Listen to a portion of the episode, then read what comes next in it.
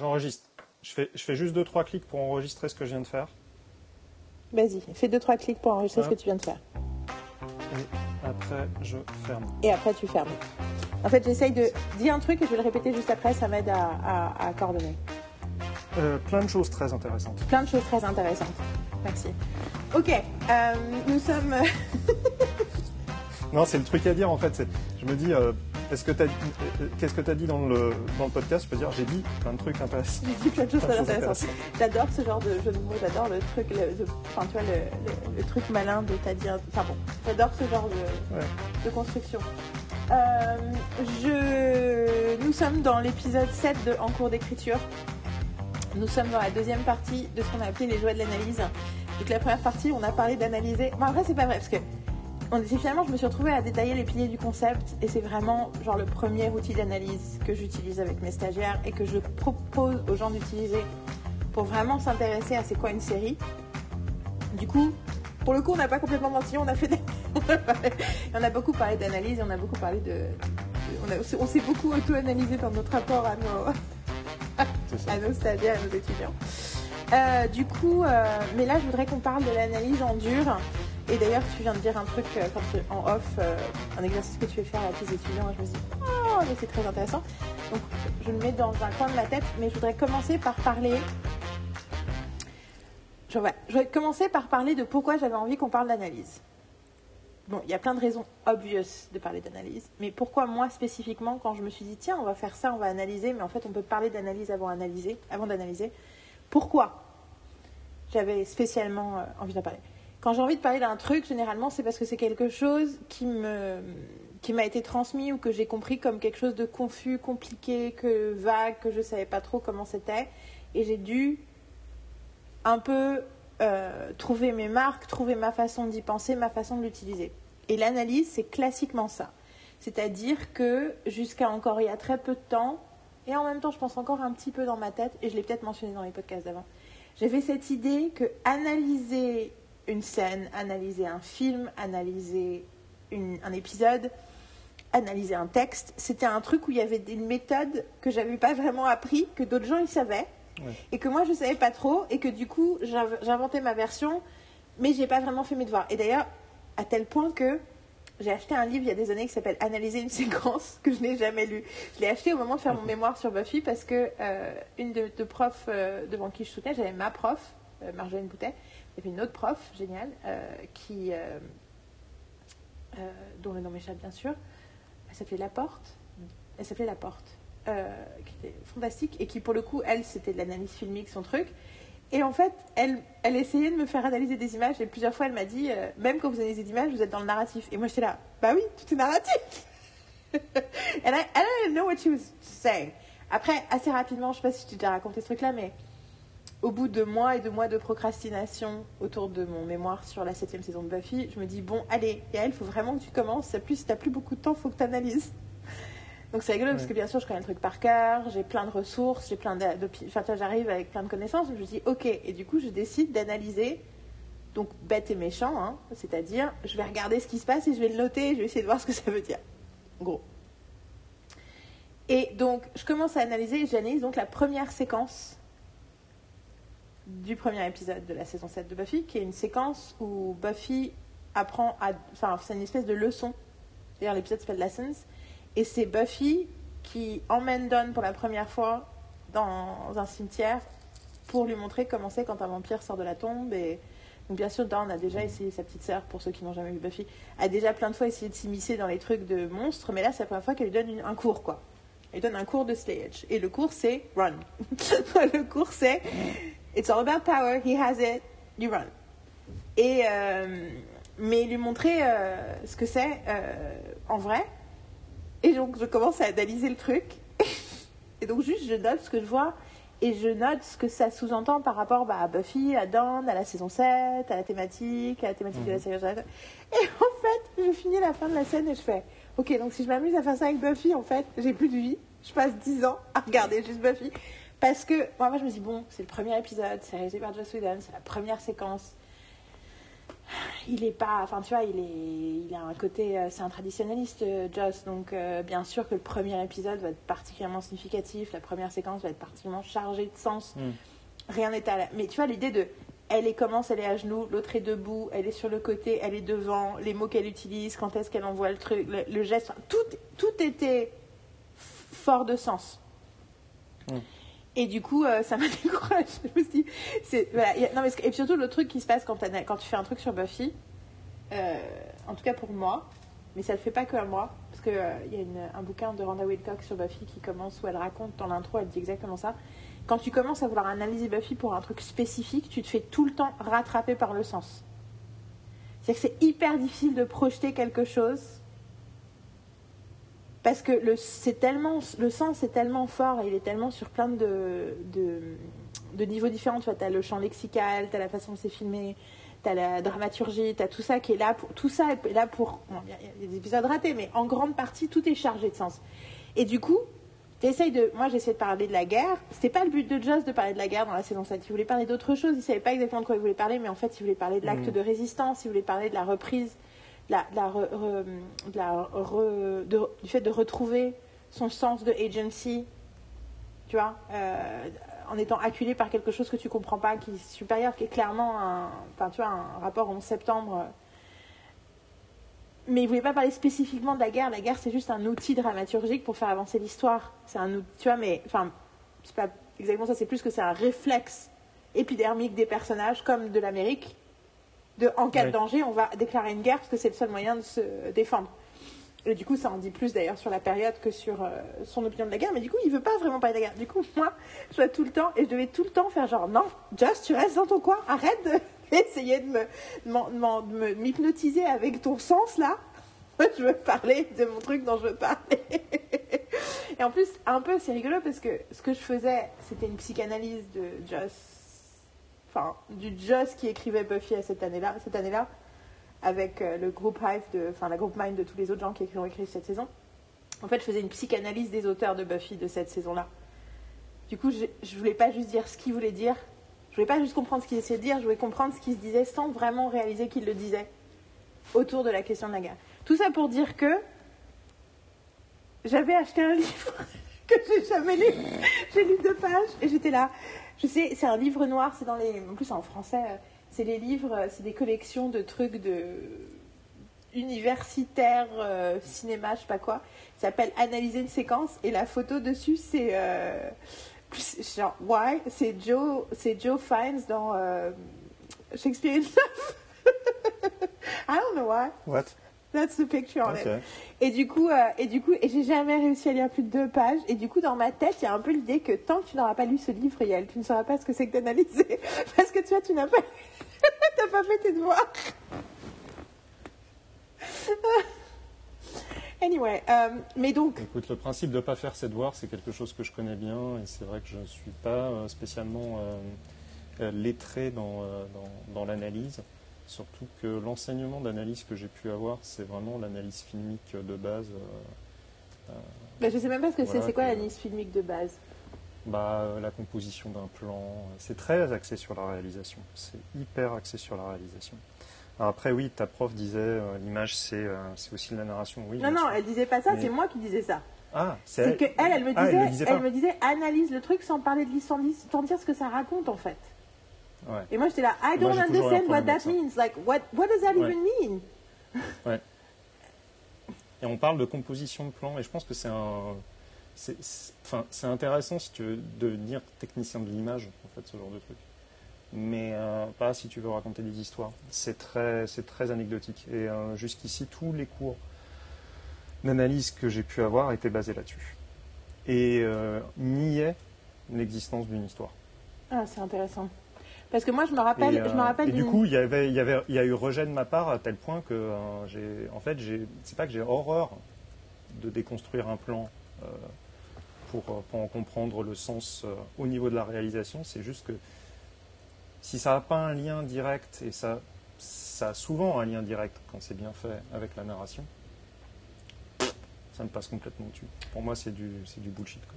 Donc c'est Armand Collin. Et c'est un bouquin de Laurent Julier. Un euro d'Alès. que j'ai. Donc il est dans ma bibliothèque, mais j'ai pas lu.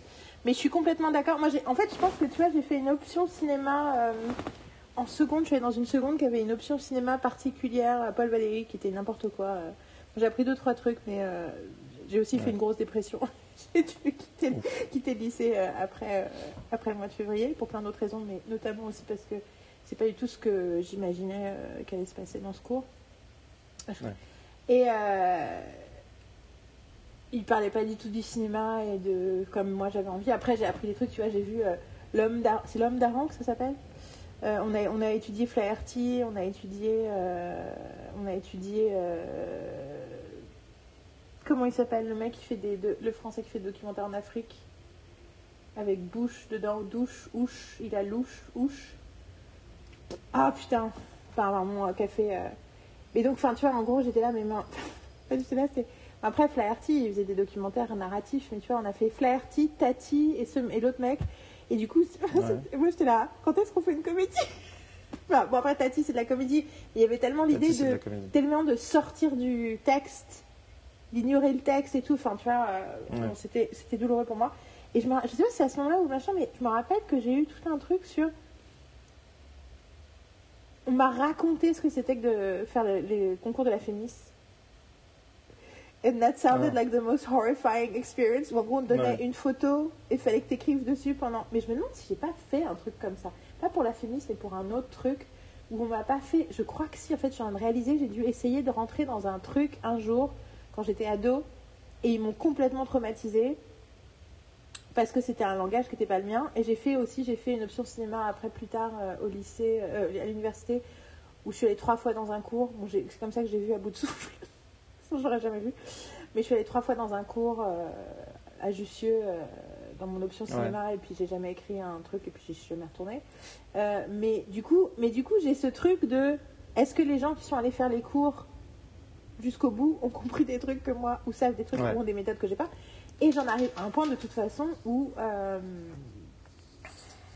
en réalité, entre temps, et, je Buffy, c'était vraiment un. Enfin, cet exemple n'est pas du tout anodin parce que j'ai acheté le bouquin, j'ai pas lu le bouquin, mais quand j'ai étudié cette séquence, j'ai compris que je comprenais l'analyse en fait. Ouais. Et que même. Ouais, euh, et c'est vrai que j'ai toujours un côté. Je j'ai pas le même rapport aux images que d'autres gens. Du coup, moi j'ai toujours un côté. Les gens disent des trucs sur l'image que moi je vois pas ou que j'ai pas pensé. Du coup, je me dis, ah ben moi je vois pas l'image, mais en réalité, si je commence à réfléchir, bien sûr que. Mais j'utilise. Mais je- Bien sûr que je vois plein de choses en fait dans l'image. Mais effectivement, je vois pas des choses que d'autres gens voient. C'est intéressant ça.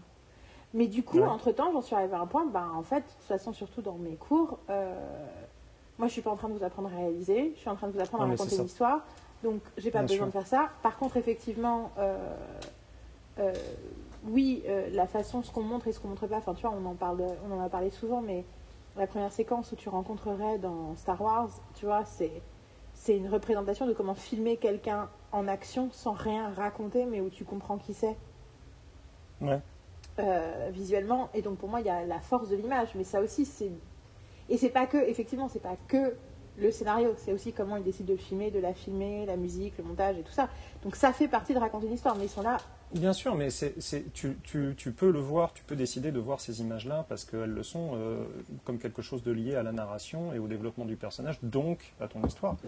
Euh, moi, ce qui avait tendance à me, rebuter et que je, comprends certainement mal, euh, c'est, cet aspect uniquement, uniquement arc-bouté sur la composition du plan. Est-ce que, comment dire, quels sont les procédés utilisés pour faire passer une idée visuelle? C'est très, euh, c'est très axé là-dessus. Et moi, je suis très curieux de savoir, en fait, euh, peut-être que toi, tu le sais, euh, comment aux États-Unis ils font de l'analyse filmique. Est-ce qu'ils le lient à la narration? Parce que je pense que traditionnellement, les Américains auraient tendance plus à aller chercher la narration que, que le Français. Le Français est très sur l'image et sur, sur sa composition. Mais c'est Euh, parce qu'on revient toujours à la même problématique, c'est la, tentative du divorce de l'émotion, Ouais. euh, du factuel et de, et de l'émotionnel, quoi. Ouais. Et c'est, euh, en fait, c'est rigolo parce que c'est hyper naïf. Ouais. C'est hyper vain et c'est hyper naïf. Euh, Mais euh, après, moi j'ai commencé à. Quand on, on voulait faire au départ l'analyse de vice versa en octobre, mais du coup, pour ce, podcast qui n'a jamais eu lieu, euh, j'avais commencé à développer, mais en fait, c'est quoi analyser pour moi? Et en fait, je me suis dit, putain, ça, j'ai envie de le mettre dans mon bouquin. J'ai en fait fait une annexe dans mon bouquin sur, voilà, moi, comment je procède. Et en mode, euh, j'aurais rêvé de trouver une, méthode quelque part, je vous donne la mienne, vous en faites ce que vous voulez, bien entendu, mais... Et je pense que pour moi, c'est hyper important dans cette méthode. Le première, la première chose qui est importante dans, dans ma méthode, enfin dans ce que j'avais noté à ce moment-là, qui n'est pas quelque chose que j'ai tout le temps de faire, euh, que j'ai jamais le temps de faire en cours en fait. C'est des fois d'avoir, c'est de commencer par l'expérience de l'objet. C'est commencer par le regarder en faisant attention à ce que toi tu ressens, tu vois, tu vois pas. Et du coup, je pense à toi et mon, mon ami David avec qui euh, on parle de Buffy depuis 15 ans. c'est rigolo parce qu'on voit pas les, enfin on voit les mêmes choses, on voit pas les mêmes choses quoi. Mais quand je dis qu'il y a, il y a des gens qui voient des trucs que moi je vois pas, mais lui, son regard, en général, c'est rigolo parce que je l'appelle Twin parce que c'est comme mon jumeau perdu à la naissance, mais retrouvé plus tard. Et du coup, Twin et moi, on est tellement complémentaires, mais sur tellement de choses dans la vie, dans les gens, dans la façon de parler de, de ce qui se passe dans le monde, on a tellement une espèce de. C'est comme si c'était deux, tu sais, les deux projecteurs de chaque côté pour éclairer le même truc. Et du coup, quand il me parle de trucs qu'il voit, ou des trucs qu'il a pas aimé ou qu'il a aimé, je suis là, mais what? Like, tu sais, je suis là, are you on drugs? Genre, c'est pas possible. Tu sais, c'est très différent de toi et moi où on n'utilise pas les mêmes mots pour parler de choses similaires. Lui, t'as l'impression vraiment qu'il a, que tu fais, mais tu vois les trucs en, avec une vision différente? Enfin, tu sais, c'est pas possible, quoi. Et, Ouais. euh, et, euh, et du coup, mais du coup, ça me confronte à plein de choses. Tu vois, il y a des trucs qui disent c'est insupportable, c'est horrible, je peux pas regarder ce truc, c'est trop mal filmé.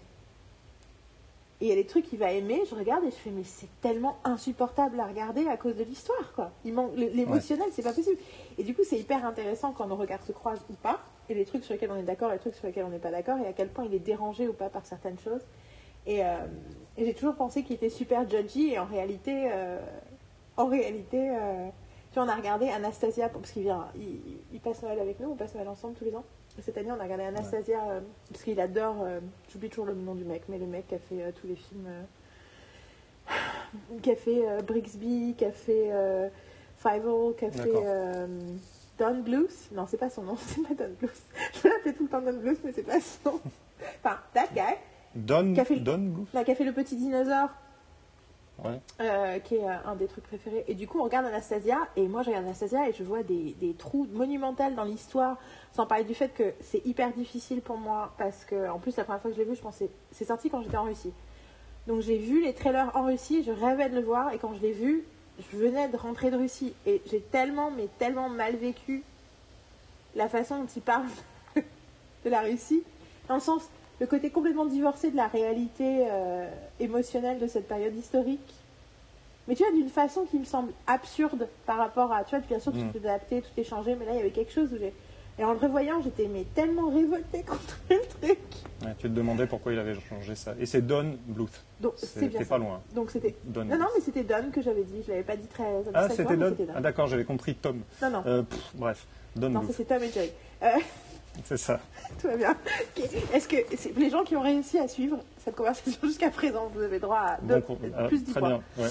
Euh, mais du coup, euh, j'étais hyper em- emmerdée par. euh, en le regardant, en me disant. Ah, en plus, il se trouve que Carole adore aussi ce film, parce qu'elle a beaucoup regardé quand elle était petite, et puis ça, son petit frère s'appelle Dimitri et sa petite sœur s'appelle Nastasia, donc du coup, il y a un côté, tu vois. Ouais, ok, d'accord. Puis ils sont tous obsédés par la Russie dans sa famille, enfin surtout elle. Un des autres trucs qu'on a en commun. Et du coup, c'est rigolo parce que j'étais en train de regarder le film avec les deux, j'étais là. They love this movie. I'm kind of hating it.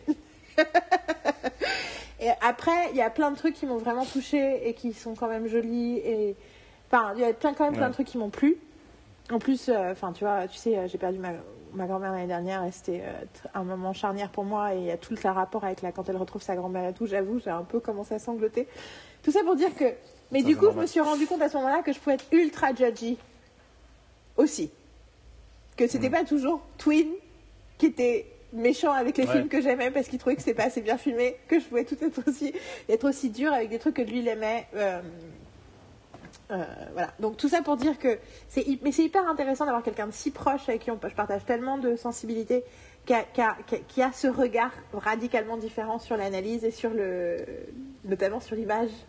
Ça m'a permis du coup, de dépasser aussi certains préjugés, certains trucs. Enfin, tu vois, c'est- ouais, ça te force à considérer qu'il y a un autre regard, il y a une autre expérience. Et donc, Oui, bien sûr qu'il y a un autre regard. ouais. et ça m'a inspiré l'idée que la, la première étape de l'analyse, je, je- je boucle ma boucle avant de que tu Vas-y, vas-y, vas-y, que la première étape de mon analyse, c'est what do you see?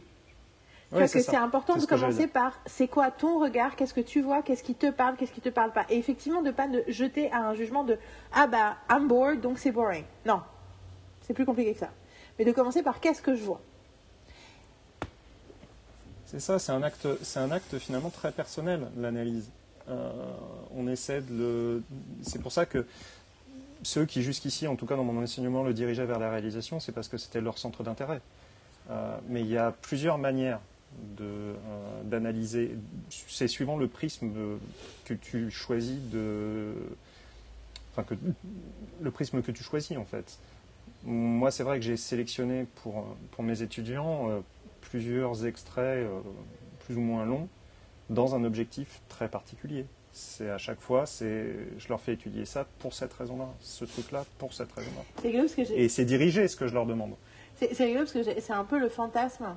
Mais bon, une fois de plus, on n'a pas les mêmes conditions. Mais c'était pendant longtemps, j'avais le fantasme de faire ça plutôt que de ce que je faisais, qui est beaucoup plus entre guillemets euh, freewheeling, enfin qui est un peu plus euh, mais du enfin désorganisé, je dirais. Enfin, en tout cas, c'est pas vraiment désorganisé, mais j'avais le sentiment, Hmm, ce serait peut-être mieux, c'était plus clair. Ou du coup, je leur montre. Moi, ce que je faisais, c'est que je leur montrais un pilote. Je leur montrais jamais une scène sé- sé- séparée. Je leur montrais toujours un pilote. Pas toujours un pilote. Ouais. Deux, trois fois, je leur montrais un épisode. Bah, surtout, euh, spécifiquement, je j'analyse toujours euh, Hush maintenant de Buffy, parce que pendant des années. euh, je parlais de Buffy sans en parler parce que je voulais pas faire chier tout le monde avec Buffy. Enfin, tu vois, parce que mon, tout, mon, tout mon côté euh, ah t'es qu'une fan machin continuait à, à, influencer mon, mes agissements jusqu'au jour où j'ai commencé du coup à du coup j'ai ce que j'ai commencé à faire c'est assez rapidement c'est que je, je le montrais le dernier jour du cours le dernier jour du cours après le pot on regardait un, on regardait Hush de Buffy donc l'épisode 10 de la saison 4 euh, un silence de mort en français donc get me started et en fait, j'ai peut-être déjà dit dans un podcast, et en fait, je me suis rendu compte à un moment que ce que j'arrivais à démontrer avec cet épisode, en fait, c'était peut-être mieux de le démontrer au début du stage plutôt qu'à la fin du stage. Ouais, Parce qu'en fait, c'était tellement que même. Parce que le- en fait, je pense que j'ai montré dans tous mes cours, notamment le premier. Et quand je l'ai montré dans le premier, j'ai eu deux personnes de mon stage qui m'ont dit Ouais, enfin bon, euh, c'est qu'un truc ado, quoi. Et du coup, ça m'a fait douche froide. Euh, et du coup, entre temps, moi après, je. Enfin, en plus, c'était pas des gens méchants qui ont dit ça, mais c'est juste qu'ils ont. Entre temps, je sais comment préparer le terrain, je sais comment. Enfin, tu vois, de temps en temps, je travaille à déconstruire les préjugés dès le départ, de jugements qu'on peut avoir. Donc, c'est très différent de ce qui se passe aujourd'hui. Et puis, entre temps, j'ai la grande phrase euh, vous n'êtes pas, euh, vous n'êtes plus des amateurs de séries, vous êtes des scientifiques. Donc, à partir du moment où vous êtes des scientifiques, euh, je m'en fous de votre opinion, en fait. Non, mais Ça tu me rappelle. euh, Oui, oui, mais ça me rappelle. la- J'ai fait deux formations sur l'écriture de, de pilote. La première, c'était super bien passé. Et j'avais choisi le pilote de euh, The Good Wife. je me souviens de cette Et- histoire. Et je me souviens surtout du Euh, deuxième. Tu te souviens Et la deuxième, euh, on m'a dit, euh, ouais, euh, c'est vrai qu'en France, on a tendance à faire des trucs euh, plus sur le feuilletonnant, euh, plus euh, premier épisode que pilote. Il faudrait peut-être que tu, tu vois pour peut-être un autre pilote, euh, éventuellement. Mais vraiment suggéré, hein, pas obligé. Et je me suis dit, bah écoute, le premier épisode de Friday Night Lights. Parce que là, on pose vraiment des éléments. Oui, sauf que là, ouais. non mais, ah mais, oh my god, les, non mais, tu sais que moi, le nombre de gens à qui j'ai essayé de faire regarder Friday Night Lights et euh, putain, les 20 premières minutes du pilote, laisse tomber, tout le monde est largué, quoi. Et donc, du coup, euh, faire regarder les gens, attends, Léa, c'était, je sais pas si c'est encore le cas, mais pendant longtemps, c'était sa série préférée. Elle a mis 4 fois à regarder Ouais. le pilote en entier. Et elle l'a uniquement regardé en entier parce que je la tannais, et parce qu'à l'époque on regardait des choses très similaires, on passait beaucoup beaucoup d'heures à parler des séries qu'on regardait ensemble, et euh, enfin qu'on regardait séparées mais on en parlait ensemble, et du coup elle fait bon, si Yael parle comme ça d'une série, ok, mais elle était là, oh my god, it's so, I can't get through it, et du coup quatre fois quoi, et à la fin c'est devenu genre, ah, je n'ai jamais autant aimé une série de ma vie quoi. Mais euh, ouais, il est dur le pilote, mais après il est dur parce qu'il y a un truc de- d'acclimatation culturelle, enfin tu vois, c'est... Mais c'est ça, et c'est ce que je me suis pris dans la gueule. C'est qu'en fait, euh, en plus, alors, euh, mauvais point pour eux, ils étaient censés le regarder avant de faire la formation. Ils l'ont pas fait. Parce que sinon, l'analyse, euh, bah voilà, ils l'avaient pas. Mais c'est rigolo parce que moi, Donc, je, moi, je- fait le moi, je le fais, je le fais plus jamais, hein, de les laisser regarder avant. Je du coup, j'en parlais pourquoi? Parce que moi, Ouais, ouais, mais moi, les- pas le temps. non, mais je euh, comprends, mais j'ai essuyé les pots cassés de, j'ai essuyé les pots cassés de, de l'avoir euh, des, des gens qui regardent le truc sans moi. Ouais. Mais donc, on l'a, on l'a regardé ensemble, et derrière, les premières réactions, c'était Oh là là, qu'est-ce que c'est américain Qu'est-ce que c'est. euh, qu'est-ce que c'est. euh, enfin, curton Qu'est-ce que c'est euh, religieux Tout ça. Mais euh, c'est, pas pour ça qu'on est là, en fait. Je, je m'en fous de votre ressenti. Oui, ils sont euh, omnibulés par Dieu. euh, c'est le Texas. Enfants. qu'omnibulé par Dieu, ils une fois à l'église, faut se calmer, quoi. Enfin, effectivement, non, au début, il Ils parle. vont à il l'église, ils, par- il a le, ils en parlent le speech pendant. avec les gamins, quand il parle avec les gamins, oui, il fait un. Et, Et en plus, surtout, j'ai envie de toujours dire, et ce que je leur dis on s'en fout. Surtout parce que j'ai déjà eu cette conversation avec des gens pour regarder la saison 1 de Final Night, c'est les Français qui disent Ah, ah, ils vont tout le temps à l'église. Et moi j'étais là, mais franchement, les gars, on est une putain de minorité en France en fait. Le reste du monde croit en Dieu. Ou en tout cas, croit pas toujours en Dieu, mais va à l'église. Ça fait par la spiritualité, fait partie de l'exercice humain. Et le fait que nous, on a, on a l'impression d'être au-dessus de ça, on n'est pas au-dessus de ça, c'est juste qu'on le fait de façon différente. Mais la réalité, c'est que euh, cette idée absurde que ah c'est que les Américains, tu vois, c'était, enfin tu vois, c'était là, mais en fait vous vous rendez compte que c'est la planète qui va aller, qui va l'église quoi. Enfin, pas toujours à Ouais, mais tu vois, ça, ça m'aurait fait le, le, le même. euh, je sais pas. Tu veux dire si c'était une série une- française où quelqu'un mangeait du camembert, il dit oh c'est vraiment français, t'as vu ils ont mangé un camembert rien. et ils boivent du vin, non mais je te jure. Mais franchement, moi j'avais choisi euh, Friday Night Lights pour le côté, euh, en fait, ça parle d'un truc que tout le monde ne maîtrise pas du tout et qu'on s'en fout.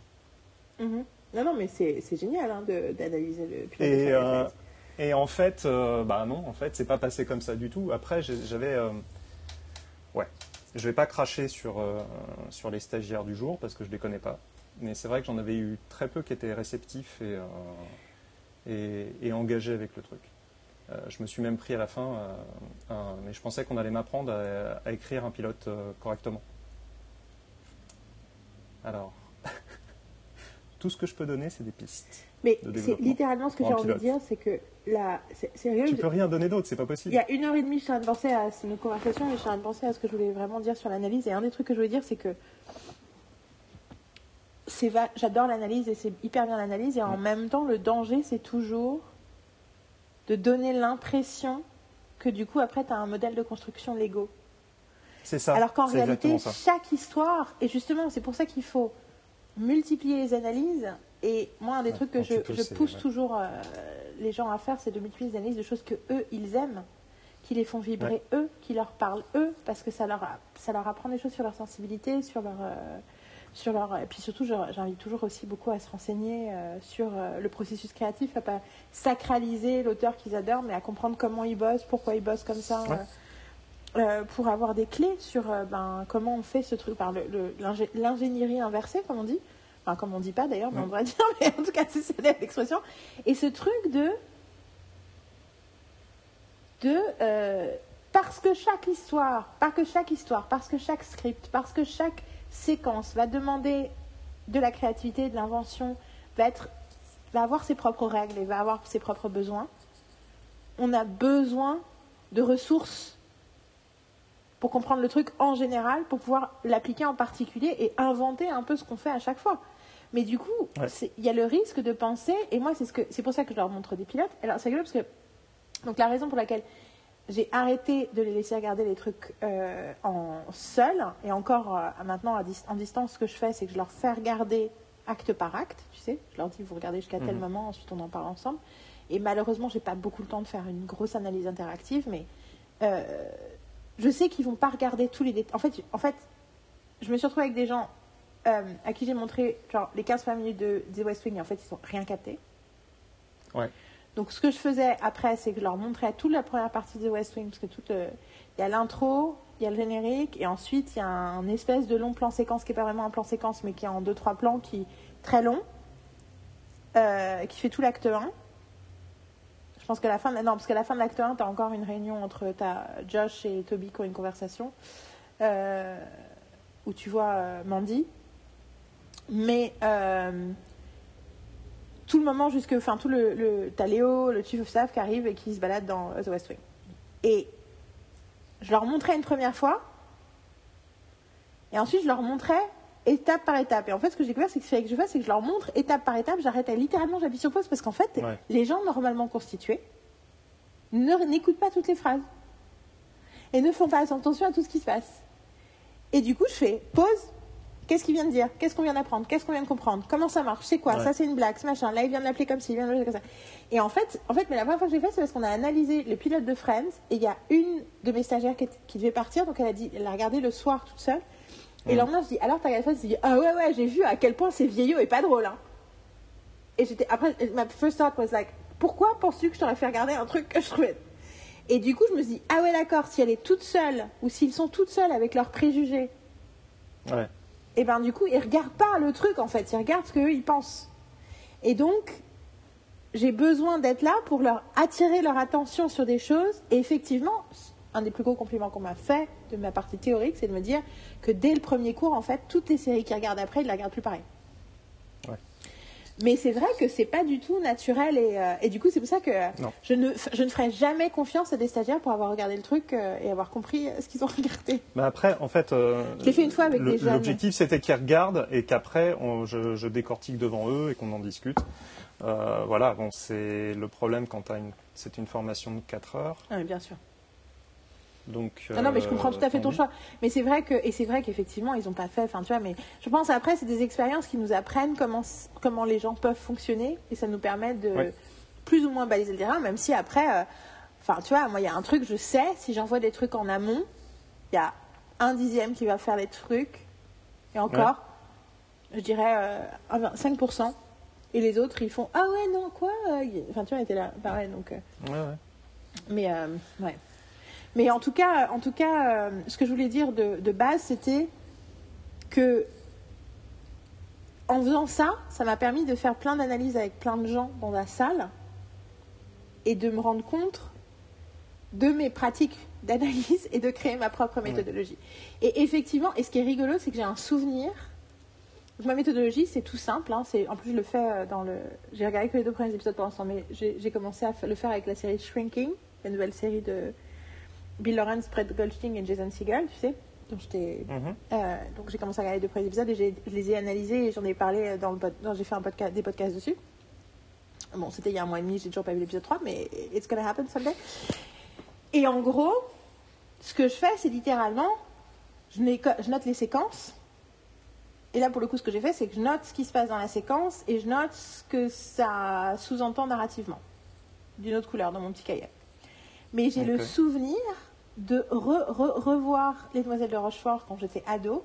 Un jour où ma mère n'était pas là, j'étais toute seule, je fais Hum, qu'est-ce que je peux faire? Je pourrais regarder Les Demoiselles de Rochefort et compter le nombre de minutes de comment, combien jusqu'à ce qu'elle rencontre le mec, et puis après l'autre truc pour la chanson, et de qu'est-ce qui se passe et dans quel ordre, et de qui rencontre qui. Et je me rappelle d'avoir une feuille de cahier ou une feuille, une double copie, tu vois, et où j'avais noté les time codes, et je décrivais le truc, et je me suis dit, ok, donc en fait, I've always done this. et mon film préféré, qui est Philadelphia Story de George Cukor avec Catherine Hepburn, euh, Cary Grant et James Stewart. Et euh, j'oublie toujours le nom de la nana, alors que je crois que c'est Ruth Hussey, euh, alors que je l'adore en plus. Euh, je me rappelle le revoir et à chaque fois je me dis ah, attends mais dans quel ordre? Elle parle à qui? Et pourquoi elle parle d'abord à lui? Puis ensuite elle parle à l'autre. Donc son père lui dit ça.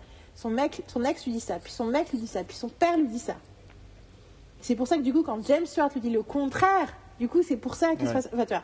et en gros euh, donc ouais donc en fait j'étais tout le temps enfin tu sais c'était la blague je le dis tout le temps mais je- le- le- le- l'exercice qui me terrifiait le plus euh, au lycée c'était les commentaires composés Ouais. en partie parce que j'ai sauté trois classes. Enfin, je sais pas si ça aussi tu le sais pas. Je, Mm. je l'ai déjà dit, mais j'étais en sixième, puis je suis passée en- dans une seconde dans un lycée alternatif, puis je suis retournée en troisième, puis je suis repartie en seconde. Et du coup, j'avais j'ai toujours l'impression, enfin, tu vois, pour le coup, en physique chimie, j'ai vraiment été dans la merde parce que je suis passée.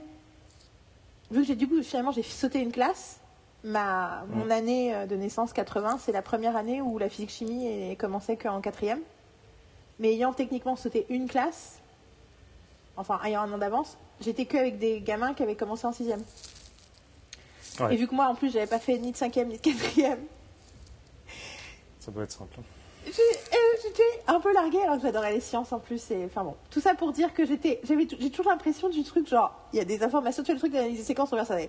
Il y a des informations que les autres ils ont et que moi j'ai pas eu. Il faut que je rattrape. Il faut que je, I need to figure this shit out. Et je sais pas trop par où passer. Et, et j'ai eu qu'il y a un peu des tuteurs de soutien et tout, mais il y a toujours l'impression qu'il me manquait, comme si c'est le livre que tout le monde a lu sauf moi quoi. Et un jour je me suis rendu compte que c'était une impression que beaucoup de gens avaient dans plein de situations. Qu'en fait, des fois, tu as lu le livre et ça t'aide pas à être plus éclairé parce que le truc était confusant Non. de base.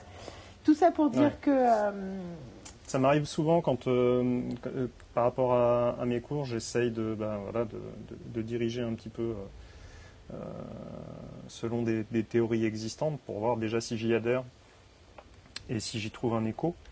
Et il y en a certaines où je me dis, mais en fait. il y en a certaines où je me disais, mais en fait, je suis pas d'accord. mais moi, il y a un truc que j'aime bien montrer mais à en mes fait, je ne comprends pas ce passage-là. Pourquoi? Pourquoi? Moi, Pourquoi exactement? Il y a un document que j'avais trouvé une année où c'était une, frise avec toutes les méthodologies de scénario, tous les concepts dramaturgiques, mais sur le même truc, les mis en face de de Aristote à Sitfield. Et tu vois Ouais. les différentes sections, comment elles s'appellent selon les différents. euh, selon les différentes euh, méthodes. Et j'aime bien le montrer à mes stagiaires pour dire en fait, il y a un plein de versions. Donc, non, tout n'est pas monomythe, non, tout n'est pas euh, machin. Non. Euh, à part, bien, bien que moi je suis très très attachée à ma nouvelle théorie euh, des quatre, des quatre mouvements. Ouais, ouais. Je- C'est ça que je dois l'appeler. J'aurais dû l'appeler les quatre actes, j'aurais fait les quatre mouvements. Ah, good Ah. idea. Du coup, je sortirais de la Je- problématique du genre, du fait que les gens passent leur temps à confondre ça avec les actes. Ah oui, oui, bah ça oui, surtout que tu, tu les fais étudier sur quatre actes, donc ils vont... Ouais. Mais euh, euh, le monomythe, je leur montre à mes, à mes étudiants pour montrer une version... euh, comment dire Je leur montre la version traditionnelle de, euh, de l'évolution d'une histoire, éléments déclencheurs, situation finale, tous ces trucs-là. Et après, je leur montre... Hein Ouais, c'est ça, je commence par le conte de Féji. Alors, c'est simple, il y a Ouais, cinq trucs. Situation initiale, incident déclencheur, péripétie. J'aime bien le fait que ça s'appelle péripétie, parce que c'est genre, ok, anything goes. Et c'est quoi C'est résolution, et, euh, si- situation finale. Dans dénouement, situation finale. Et, euh, et- et ce qui me fait marrer à chaque fois, c'est quand je, quand je compare les différents nombres d'actes que tu trouves suivant euh, la, la- la culture ou, ou le, ou le médium. Mhm. Et c'est vrai que le- la tradition euh, théâtrale, c'est cinq actes.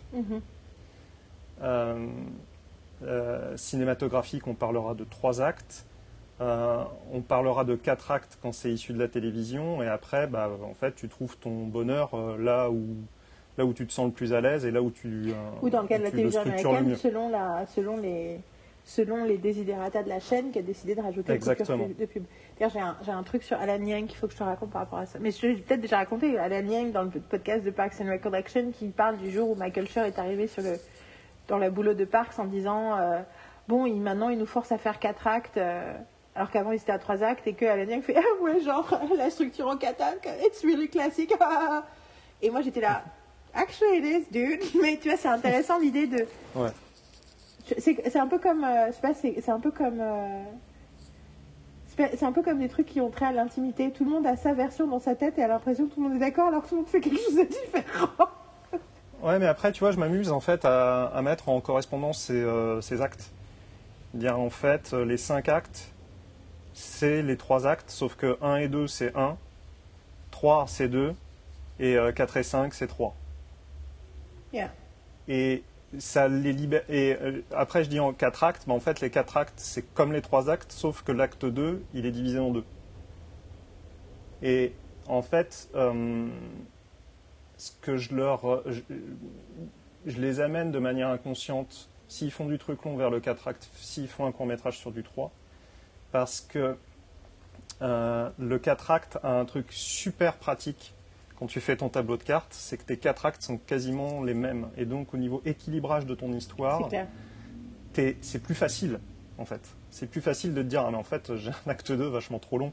Euh, bah là, tu t'en rends compte. Bah, surtout que moi j'aime Ouais. bien l'idée du point médian en fait. Je trouve que c'est hyper Ouais, facile. fait, c'est hyper facile. Enfin, c'est hyper facile. Moi, quand je lis un truc, du coup, je vois est-ce que c'est une vraie fin d'acte 1 Est-ce que vraiment le Ouais. truc a été mis en place? Est-ce que le, le C'est ça. tic tic tic. En fait, c'est un peu comme si tu remontais un truc d'une petite voiture. Est-ce que ça a bien été remonté au maximum pour que ça parte? Et la fin de l'acte C'est ça. 2, ça doit être euh, ben. The situation is on its head, tu vois, techniquement. Donc l'histoire est retournée, il se passe un truc. Et c'est vrai que moi, je défends vachement l'idée de l'acte 3 euh, comme euh, le moment où il se passe un truc magique. Généralement, Ouais. un truc émotionnel magique, un truc profond, un truc euh, puissant. Mais, euh, mais, mais ouais, ça, c'est, mais, mais je pense que je vais utiliser le mot mouvement à partir de maintenant. Je pense que, mais en tout cas, tout ça pour dire que le commentaire composé, c'était terrifiant parce que j'avais l'impression que j'avais pas, déjà pas vraiment suivi les cours de français du collège Ouais. et que du coup j'étais là, mais en fait, et surtout j'étais là, mais comment t'es censé savoir? Puis Surtout, je me dis, mais Shakespeare, il prend un mot et dit, je vais faire un champ lexical. Enfin, tu vois, en fait, le champ lexical, à la limite, Mm. oui, mais il y avait plein de figures de style et j'étais là. En fait, ça me semblait, la façon dont il nous parlait de l'écriture me semblait antithétique à l'écriture et à- au processus artistique.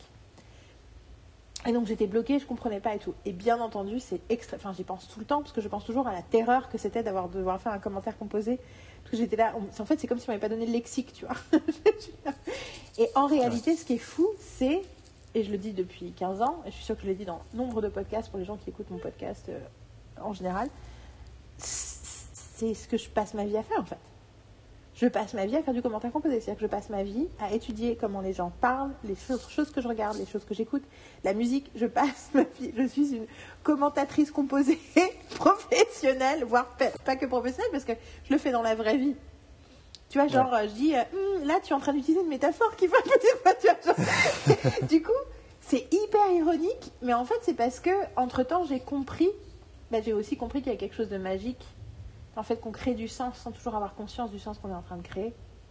Et que du coup, c'est que quand je fais de l'analyse, j'en parlais la dernière fois, mais euh, avec les piliers du concept, moi, un des trucs que la dernière fois que je l'ai fait avec des, stagiaires, je leur ai dit. euh, euh, non mais il n'y a pas de réponse. C'est pas comme si la réponse, on pouvait aller à la librairie du Congrès et ouvrir le, coffre-fort des concepts déposés de série où il y avait écrit alors les piliers du concept pour cette série c'était voilà l'univers voilà le sujet j'ai créé j'ai créé c'est un, outil d'analyse empirique donc c'est pas un outil c'est pas comme ça que les gens l'ont pensé leur série mais en fait moi je pense que tu peux toujours retrouver ça tu sais c'est comme quand tu sais que le, le truc que tu des, des trucs que tu retrouves dans la nature des Ouais. trucs mathématiques de calcul que tu retrouves dans la nature. Et ben pour moi, c'est ça. C'est tu, les- les- quand tu pousses quelqu'un à créer, à imaginer une série et que la série elle fonctionne, à regarder, et ben tu peux être sûr que tu vas avoir des piliers solides. Et, Ouais. et, et du coup, pour moi, c'est pareil avec les quatre mouvements. C'est n'importe quelle histoire, quelle que soit, même si c'est deux personnes dans un ascenseur, je suis sûre que ces quatre mouvements-là, tu vas les retrouver, même si c'est totalement involontaire de la part de la personne qui l'a écrit. Oui, euh, même si c'est intégré déjà dans son mode de fonctionnement et qu'il va le, quelque part le répéter euh, dans chaque histoire de manière totalement inconsciente. C'est aussi la difficulté de l'analyse au, sens large. C'est que toi, tu vas prendre une scène de, de deux minutes et tu vas écrire euh, 20 pages dessus. Et sur ces 20 pages d'informations, de, comment dire, de, recherche, euh, va peut-être y en avoir 10 qui ont été conscientes de la part du réalisateur slash scénariste euh, de l'histoire. Donc c'est pour ça que c'est un truc un peu, euh, un peu biaisé. Euh, Si ça ne dérange pas, on va rentrer dans le vif du sujet par rapport à un truc que je fais analyser à mes, euh, à mes étudiants. Comme ça, ça nous permettra Je dirais de... juste que c'est ce que je disais tout à l'heure, enfin c'est déjà ce que j'ai dit tout à l'heure avec la Ouais. psychanalyse en fait, c'est que Oui, euh, en termes d'analyse, tu es en train de psychanalyser les auteurs et les créateurs aussi. Exactement. Exactement. Euh, en fait, ça le fait sur, les, euh, sur tous les exemples que je leur donne, mais euh, moi, en l'occurrence, je leur fais découper, euh, pour leur parler du tableau de cartes ou de post-it, je leur prends un acte 1 de film de cinéma que je trouve considérablement euh, bien construit, c'est euh, Groundhog Day, donc Un jour sans fin. Rappelle-moi le Harold nom Ramis. du... Voilà, c'est ça. Comment il s'appelle? Harold Ramis. C'est lui qui l'a écrit et réalisé ou juste écrit? Non, c'est juste il a écrit. fait les deux, écrit et réalisé. Ok. Faut, faut que je vérifie, mais il me semble bien. Euh, donc, qui est, euh, qui est pour moi vraiment un film euh, béton en termes, d'org- en, termes de, en termes de structure. Mhm. Et euh, oui, et Danny Rubin aussi, qui est un, qui est un scénariste très connu euh, américain. Mais euh, moi, je l'ai vu un certain nombre de fois quand j'étais gamine, hein, parce que j'adorais ce film. Et je l'ai revu très récemment, il y a genre un ou deux mois. Donc je me suis préparée à cet exercice parce qu'il est très frais dans mon esprit. Parce que je savais qu'à un moment, Bah on allait en parler. Et euh, donc, je leur fais l'acte 1 en entier. Et euh, l'acte 1, en fait, quand on le, quand on le décortique, C'est jusqu'à ce que le téléphone. euh, le... Non, c'est pas jusqu'à le réveil, c'est jusqu'à la fin de la première journée. C'est quoi la fin de l'acte 1 c'est jusqu'au voilà, c'est jusqu'au réveil le lendemain, en fait. Quand en fait, il, est, il s'aperçoit que c'est la même journée. C'est c'est la fin de l'acte 1. Mais on s'en aperçoit tout de suite, tout de suite. Parce que du coup, c'est toujours, je trouve ça toujours intéressant quand est-ce qu'on découpe, parce que tu le découpes au moment Ouais. où le réveil sonne, ou le moment où il a la première conversation avec quelqu'un qui lui montre qu'il y a un blême? Parce que moi, je, moi, je mettrais la fin de l'acte 1 presque. Enfin, je mettrais la fin de l'acte 1. Là, en y réfléchissant, je me dis c'est à la Non, fin, que à la fin de la scène du petit déjeuner presque. Alors, avant qu'il sorte Alors, dehors. le problème, le, le- alors, pourquoi pas? Maintenant, je dirais que la scène du réveil, Ouais. Si tu as le regard éclairé, il y a plusieurs informations. Un, tu sais que c'est exactement la même chose. Et deux, il regarde à la fenêtre, il n'y a plus de neige. Alors qu'il y a eu une tempête la veille. Ah, donc c'est la fin de la. Oh, ok, you, you totally right. Donc c'est la fin de Tu vois 1 et du coup, effectivement, toute la suite, c'est ce que j'appelle le, le personnage réagit. Donc c'est effectivement, c'est toutes, C'est les- toutes les conséquences de ce qui. Et évidemment, la réaction du personnage, c'est Hein? Donc j'arrête à tu ce peux, moment-là. tu peux Et- pitcher, du coup, le, pitcher parce qu'il y a peut-être des gens qui n'ont jamais vu ce film. Alors, euh, pitcher un jour sans fin. Donc, Peut-être juste l'acteur. euh, c'est hein, si- tu veux C'est l'histoire d'un présentateur de météo qui part avec son équipe euh, à Pluxutonie, une petite ville, euh, comment dire, du, comme, une petite ville américaine, qui a pour tradition de demander à une marmotte si l'hiver va durer plus longtemps que prévu ou si le printemps va arriver plus tôt. Euh, le présentateur, c'est Bill Murray. C'est quelqu'un de fondamentalement assez désagréable, assez antipathique. Il part avec sa productrice, qui est quelqu'un d'au contraire extrêmement solaire et positif, et compétente, Et qui vient de rencontrer. et, Et qui vient de rencontrer. Qui est sa nouvelle. et qui vient de rencontrer à l'instant, c'est la nouvelle productrice. Et lui, par contre, Et pour lui, c'est son dernier jour de la marmotte, parce que lui, il va se barrer.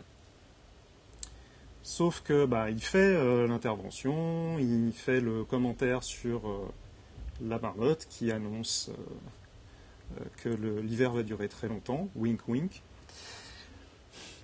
Winter is coming. Il, dit ouais, ouais, moi je veux qu'on se barre tout de suite, sauf qu'il y a une annonce de comment dire? C'est une tempête, un De blizzard.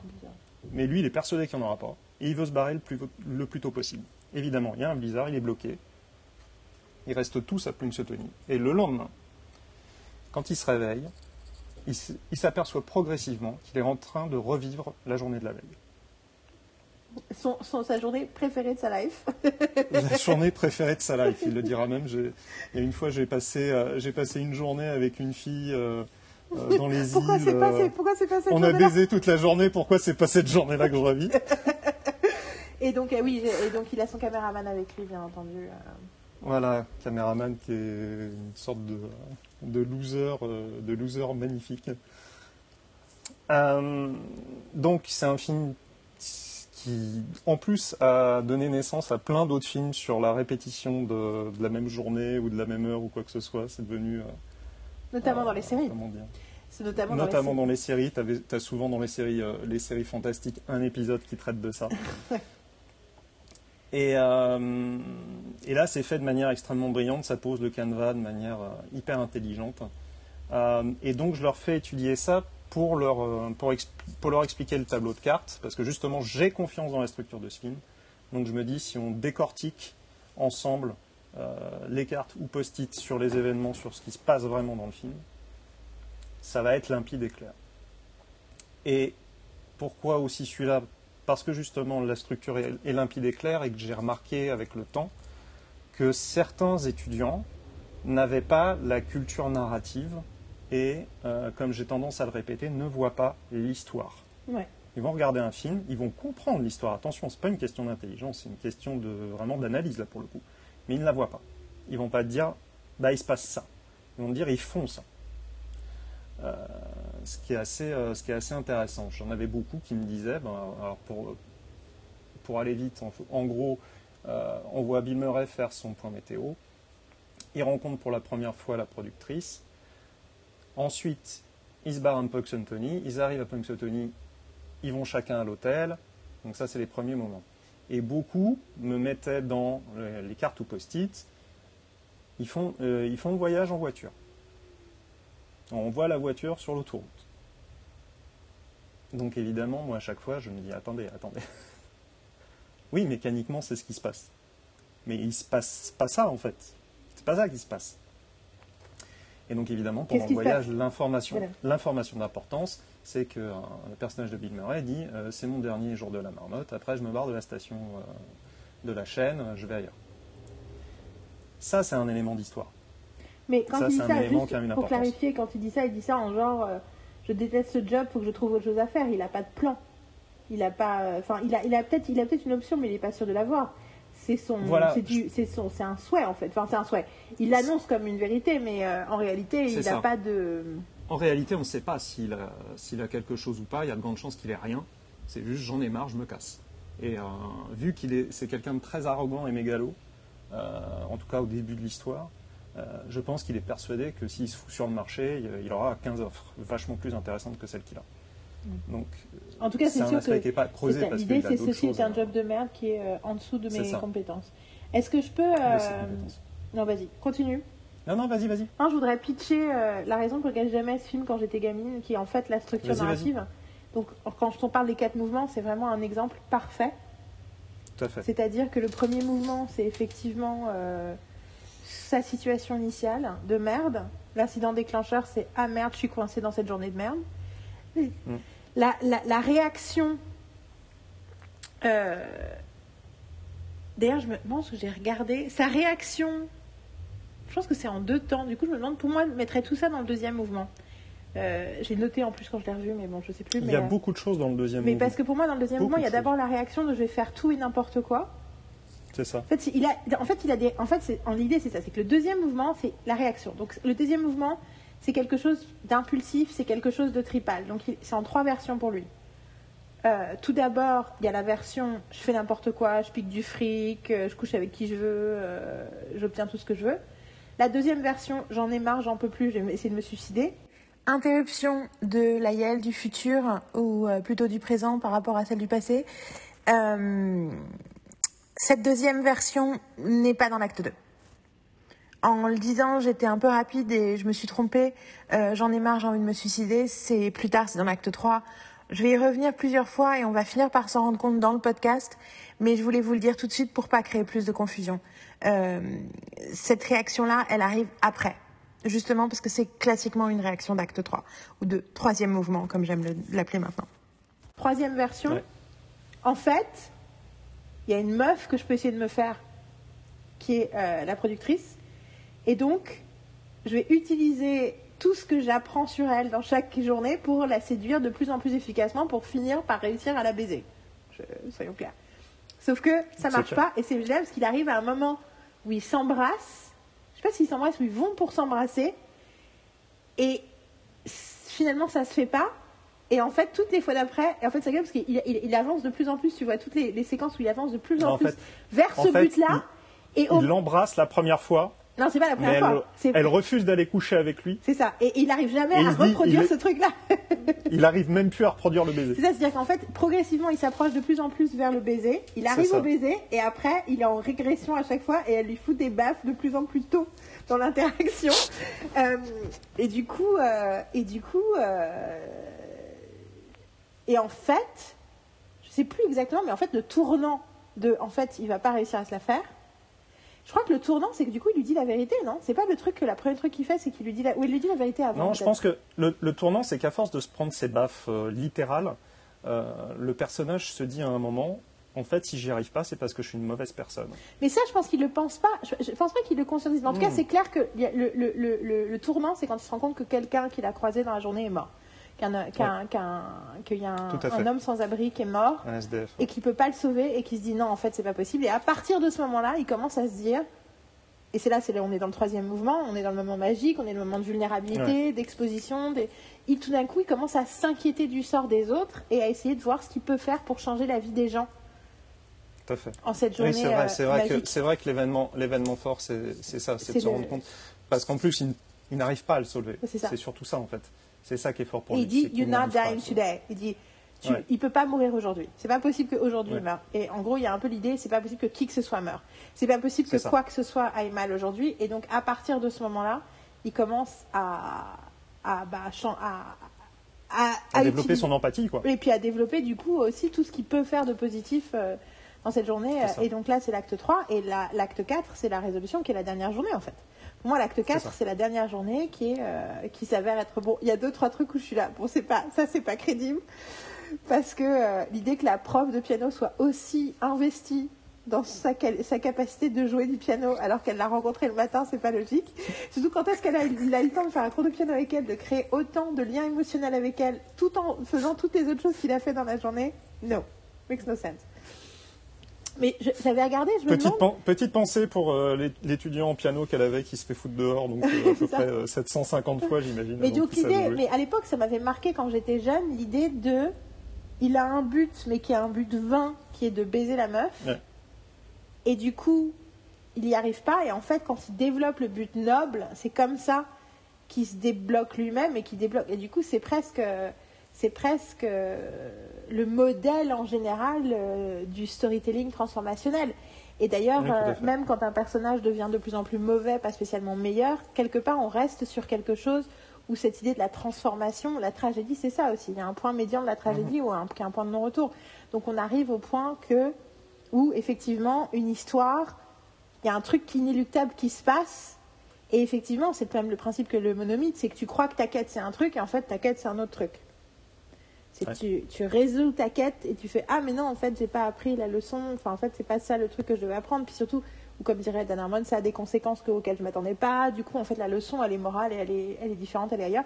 Et pour moi, euh, effectivement, dès mon, dès mon enfance, il y avait l'idée, j'avais remarqué ce truc-là dans Groundhog Day, du tournant du milieu du film, et ça me fascinait déjà.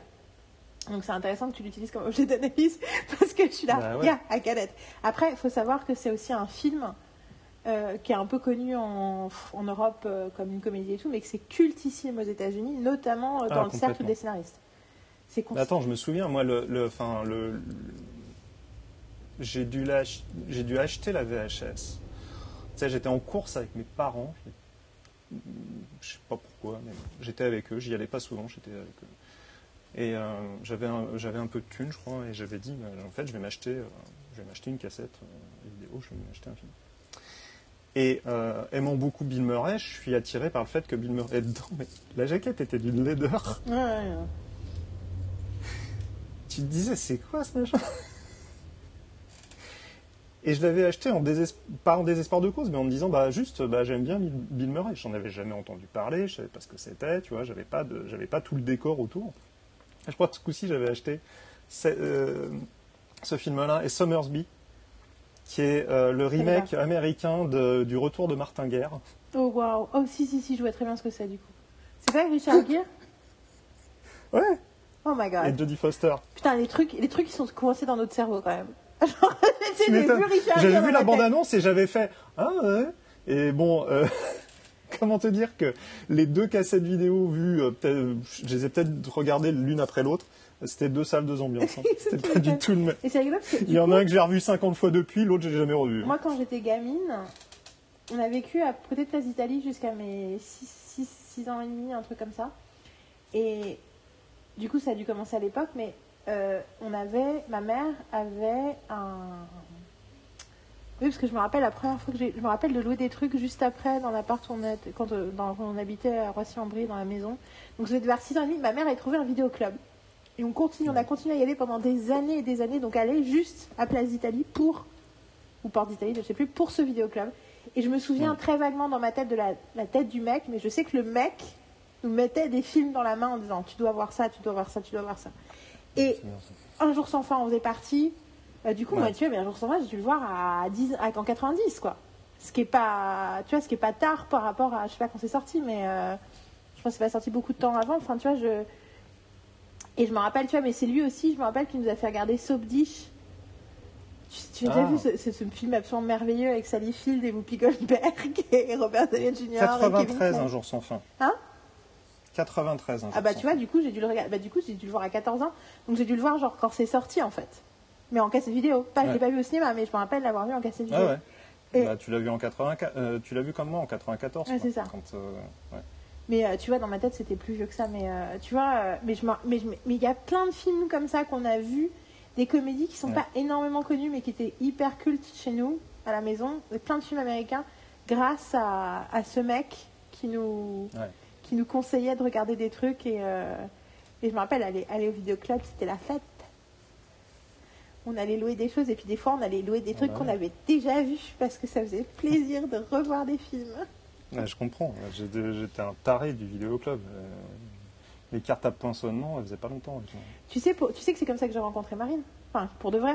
C'est qu'en gros, je, on était dans la même classe, on se parlait pas, on se connaissait pas, et je parlais cinéma, et il y a une fille qui en avait marre que je parle, je pense, très gentille d'ailleurs, qui, était la, une des seules qui m'écoutait parler, et qui m'a dit Ah, mais tu sais qui aime le cinéma? Marine Et elle s'est levée, elle a laissé, et là, Marine me dit Oui, mon oncle a le plus grand vidéoclub euh, de VO de Paris. J'ai fait Really Et son oncle, euh, Pascal, avait Parlons plus. tenait un vidéo club qui s'appelait le vidéo club de la butte, qui était à D'accord. Lamar-Colincourt, qui était effectivement, mais du coup, ça veut dire que elle avait un peu des acteurs français un peu connus qui venaient au vidéo club, parce que c'était le vidéo club de Paris, où tu avais Mhm. le plus de VO. Et elle a bossé là-bas régulièrement, mais quand, et du coup, des fois, quand son oncle n'était pas là, donc elle habitait dans son appart. Et devine où était Yael pendant ce temps-là Yael, elle était dans l'appart avec Marine, où elle passait ses journées au vidéoclub et ses nuits à regarder des films. Sans surprise. sans surprise aucune. Et donc du coup, euh, et non non, les vidéoclubs, c'est, enfin ouais, c'est, enfin ouais, c'est. Tu sais que Danny Strong, il était client du vidéoclub où bossait Tarantino. Tu connais cette histoire?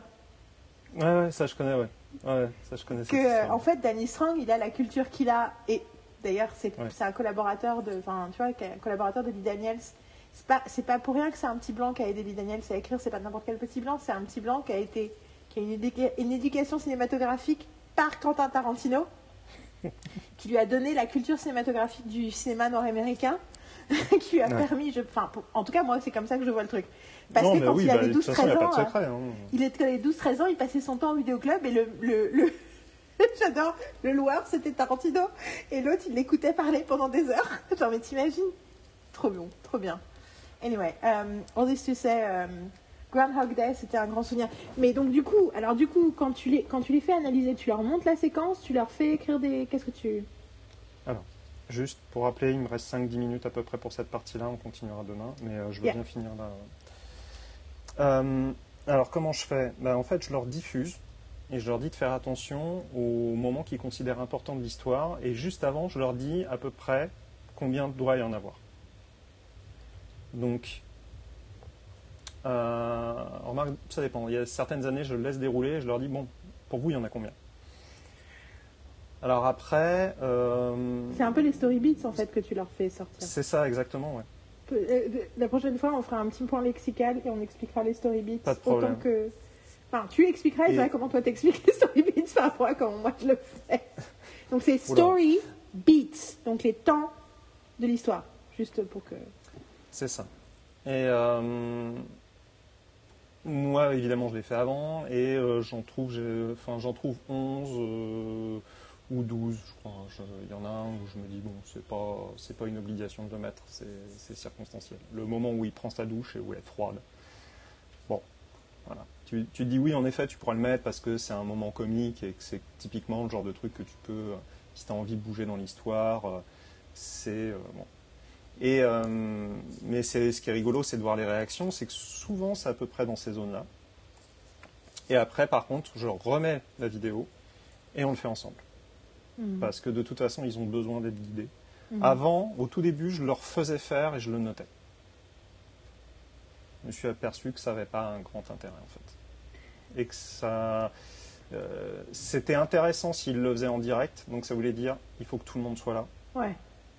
parce qu'on le fait ensemble, Ouais. parce que c'est guidé et que euh, bah, ça leur permet d'avoir en gros des points gratuits. Quoi. Mais c'est trop compliqué à mettre en place s'il y en a qui sont pas là ou quoi que ce soit parce que tu les laisses se démerder, tu n'étudies pas avec eux. Et je trouve qu'il y a un plus gros, euh, un plus gros intérêt euh, au niveau de l'éducation. De... Si j'avais le temps, je le ferais deux fois. Je le ferais une fois en expliquant vraiment les story beats d'un film, et puis après, je leur en mettrais un et je leur dirais démerdez-vous. Mais on n'a pas le temps. Donc, je passe directement de regarder les story beats de ça. on les voit ensemble. Vous voyez ce que ça veut dire. Maintenant, faites votre tableau de votre côté sur votre projet. Ouais, mais c'est intéressant parce que euh, moi, du coup, il y a un gros divorce parce que je fais la partie théorique et ensuite euh, on part dans la partie créative. Et du coup, après, j'essaie de leur rappeler, mais bon, après, bon, on sait qu'on a plein de tenants. Il y a des raisons pour lesquelles on a construit les trucs qui ne sont pas des raisons toujours pédagogiques. Mais euh, c'est rigolo parce que j'étais en train de penser à l'époque où j'avais plus de temps et où, du coup, pour le coup, je prenais le temps carrément de regarder. A une fois, on a regardé des pilotes pendant une journée entière. Ouais. Et du coup, euh, j'aurais fait regarder plein de pilotes différents, de comédie, de drama. J'aurais aussi montré un épisode de Elementary. Je trouvais ça hyper intéressant de montrer un épisode de le milieu de la saison 1. Parce que c'est extrêmement bien écrit, Elementary, de, lui, de montrer toutes les thématiques euh, et la façon dont il, enfin, les trucs se font écho, le truc, la, trame perso, le machin. Enfin bon, c'est super bien. Et euh, mais je réalise que un des trucs que j'essaie de leur faire passer le plus, qui est à mon avis le truc le plus important dans l'écriture, notamment de séries, qui est vrai dans toute la narration, mais dans mais moi, mon, obsession, c'est la dissémination d'informations. Et donc, du coup, c'est. C'est toutes les. Enfin, tu vois, c'est un peu. C'est parce que c'est un truc que j'adore dans l'humour aussi. Une, une blague, c'est une blague que tu n'as pas vu s'installer. Une blague, c'est un truc qui te fait rire et tu te rends compte que ça te fait rire parce qu'on t'a donné des informations en amont qui te permettent de rire. Mais on te les a données d'une façon qui t'ont pas fait. Oh, ça, ça peut être pour une blague à la con. Le contraire, et c'est vrai, l'exemple auquel je pense toujours, c'est j'ai pas regardé la cérémonie des Césars depuis très longtemps, mais une des dernières fois où je l'ai vu, je crois que c'est l'année où c'est The Artist qui a gagné, toutes les blagues, et je crois qu'en plus il y a deux cônes qui présentaient le truc, ou c'était quelqu'un d'autre, quelqu'un d'assez drôle, mais c'était tellement mal écrit, toutes les blagues, enfin chaque fois qu'il disait un truc, tu, disais, tu voyais la blague venir dans le truc qu'il disait, il était en train d'installer une blague de façon euh, la moins délicate possible. Mais du coup, en général, la narration, c'est ça aussi. Et du coup, j'adore attirer l'attention de mes stagiaires sur vous avez vu là tu vois la première séquence de New Amsterdam tu le vois il, son réveil se sonne il se lève. Sauf qu'en fait si tu regardes il, dort sur un matelas à terre. Sauf qu'en fait ça, mm. quand son téléphone quand il sonne tu as une photo d'une nana. Donc tu sais qu'en fait il est maqué. Sauf que mais apparemment il vient de déménager. Sauf que euh, ensuite la façon il, est réveillé avant son réveil. Euh, la façon il y a genre 50 000 informations dans les 30 secondes et ils ont dit juste il se lève. Et du coup, c'est pour ça que j'aimais bien l'analyser avec eux. C'est aussi parce que c'est des choses que je redécouvre et que je revois pendant que je regarde avec eux. Je fais Ah, vous avez vu ça, ce truc-là? Et euh, une fois, je suis, partie, euh, je suis partie deux jours pour faire autre chose et ils ont continué à bosser pendant que j'étais pas là. Ils ont regardé un truc pendant que j'étais pas là. Et il y en a un qui était comédien, qui s'amusait, qui a montré un truc et qui a appuyé sur pause et fait Alors là, vous voyez, donc il va imiter pendant que j'étais pas là. Et ils m'ont raconté après, j'étais là. This is not funny! Mais c'est parce qu'effectivement, je peux pas m'empêcher de regarder un truc sans appuyer sur pause et faire. Vous avez vu ce qu'il vient de dire là? À votre avis, ça veut dire quoi? Je pourrais passer ma vie à faire ça. Et d'ailleurs, je le fais en vrai aussi quand je montre des trucs à Carole. Euh. C'est, euh, comment dire, ça, me fait penser à une époque pour le rattrapage. Euh, je ne sais pas si je le referai cette année de prendre cette, ce, sujet-là, mais je faisais étudier le premier acte de Back to the Future. Mm-hmm.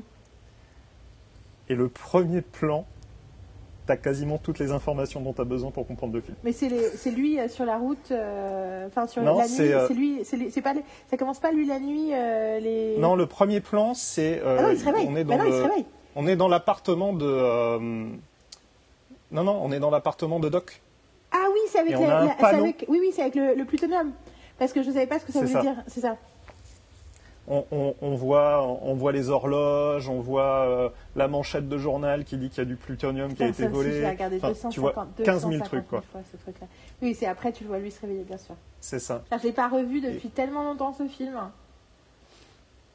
Mais euh, ce que j'adore, c'est regarder les 5 premiers épisodes, les 5 premières minutes d'un Disney. Hein. Les 5 premières minutes d'un Disney, genre toutes les informations sont là. Genre toutes les informations sont là quoi. C'est ça. J'ai des enfants euh, et c'est marrant hein, parce que autant il y a des films de ton époque, de ta jeunesse que tu leur montres parce que tu te dis tiens on va les confronter à ça, aussi bien pour euh, la qualité cinématographique que parfois juste l'étude sociologique? Comment tu réagis à ça? Euh, Tu vois par exemple je leur ai montré Willow, ça leur est complètement passé au-dessus. Euh, par contre, Retour vers le futur, banco, ça a été tout de suite, on adore, on trouve ça génial. Ils sont dingues de ça. C'est assez rigolo de voir la réaction, alors que bon, bah, il s'est passé, euh, il s'est passé 40 ans entre. Oui, parce qu'en plus, c'est ça, le futur. sorti. hein. Le futur du deuxième, c'est 2015. Et t'es là, euh, en fait. ça. Bon, donc on attend toujours les voitures qui volent. Disons qu'on n'a pas les mêmes problématiques qu'eux, vraisemblablement. Après, euh, si tu regardes le truc avec la télé et la communication, on est sur un truc hyper proche. Hein. C'est vrai. La façon dont les gens se parlent, euh, t'es là, oh yeah, yeah, we do that with our phones. Literally. mais, euh, et, mais ça a pris tout de suite. Quoi. Alors après, tu, tu peux l'étudier de manière. Enfin, pourquoi ça a au- autant d'impact Euh, Je pense que le duo euh, Michael J. Fox et. comment? J'ai pu me souvenir de Christopher son Lloyd. nom parce que. Voilà. Euh, est un tel niveau de, de, de, de bonheur de les voir, Non, mais les voir interagir l'un avec l'autre. Je me rappelle aussi, Willow, c'est je me rappelle Willow, je me suis un peu fait chier. J'ai beaucoup aimé ce film, mais je me suis un peu fait chier.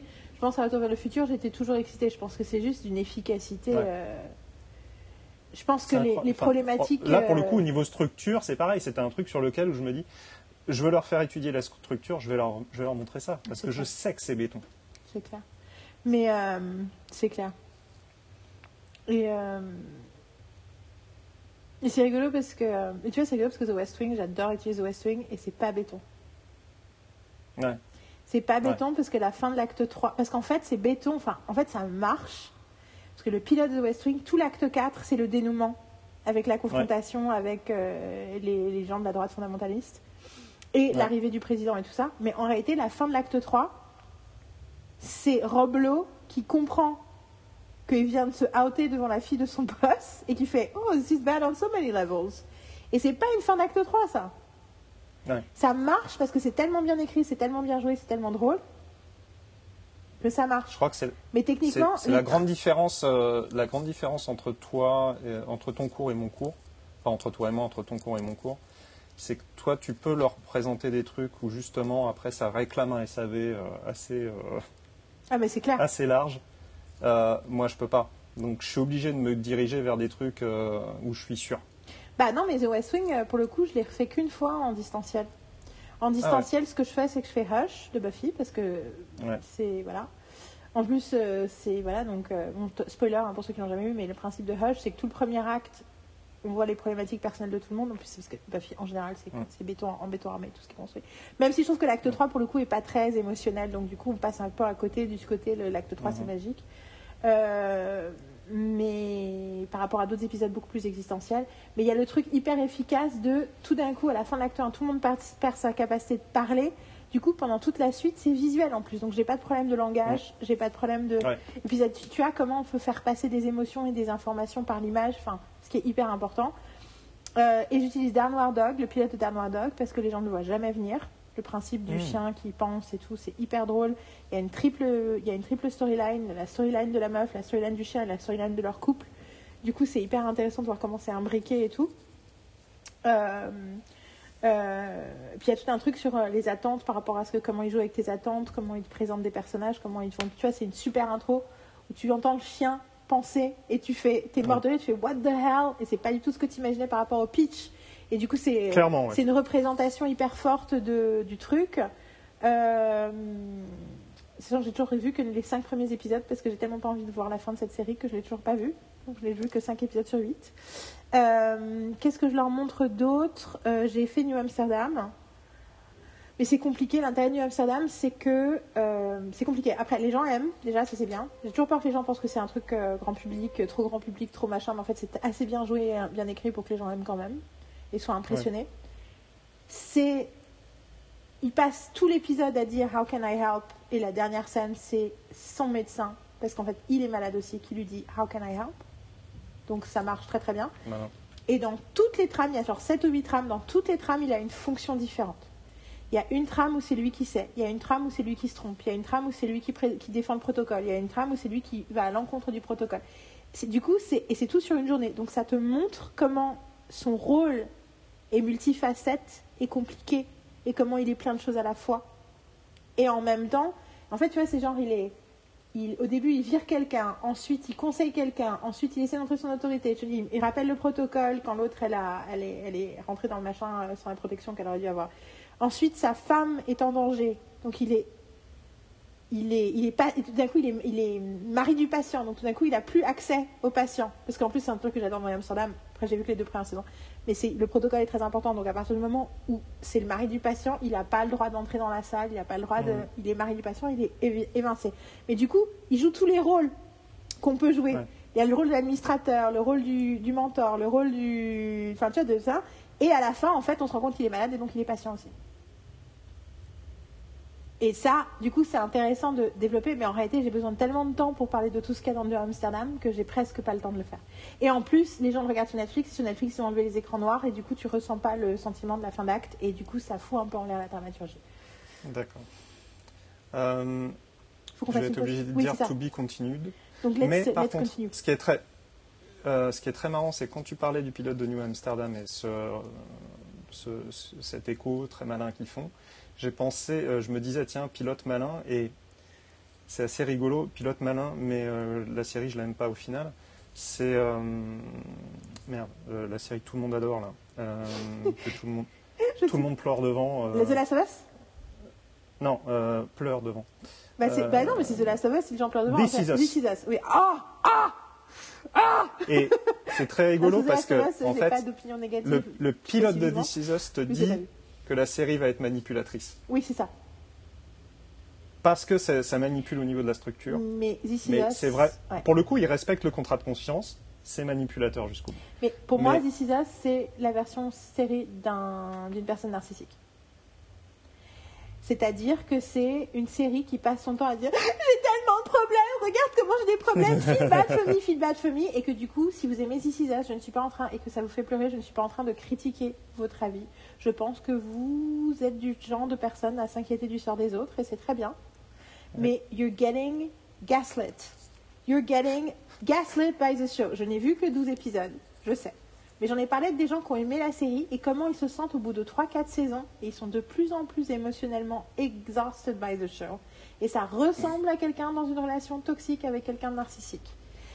Et le côté, tous les jours c'est un autre problème, tous les, dans tous les épisodes, ah mais finalement c'est une autre crise existentielle, mais tout à coup il s'effondre en larmes et machin et tout, mais regarde comment... euh, tu- tu- Ouais. Et euh, donc, euh, ouais, ouais... euh, J'ai pas dû aller bien plus loin que toi. Mais tu sais que c'est hyper rigolo parce que les deux personnes qui ont aidé les créateurs de Downward Dog à écrire Downward Dog sont un couple qui sont géniaux. Il y a un épisode de Writers Panel que j'ai adoré avec eux.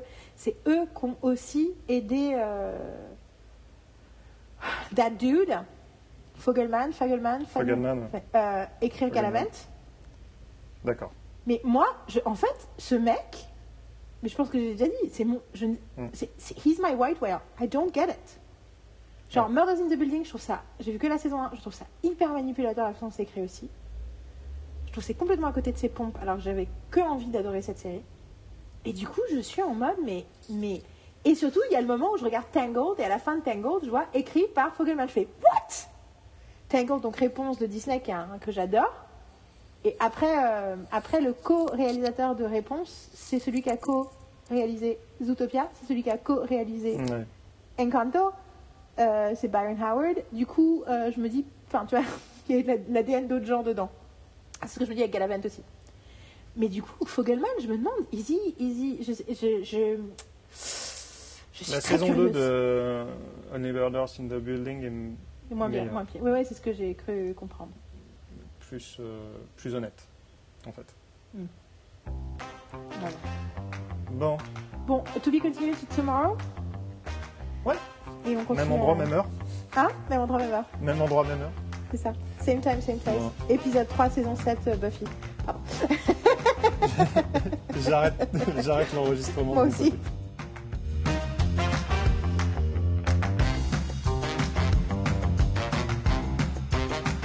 Attends, parce que j'essaie de faire un truc pour que je puisse euh, cal- caler nos voix. Je dis un truc, dis un truc après. Fois, tu dis rien.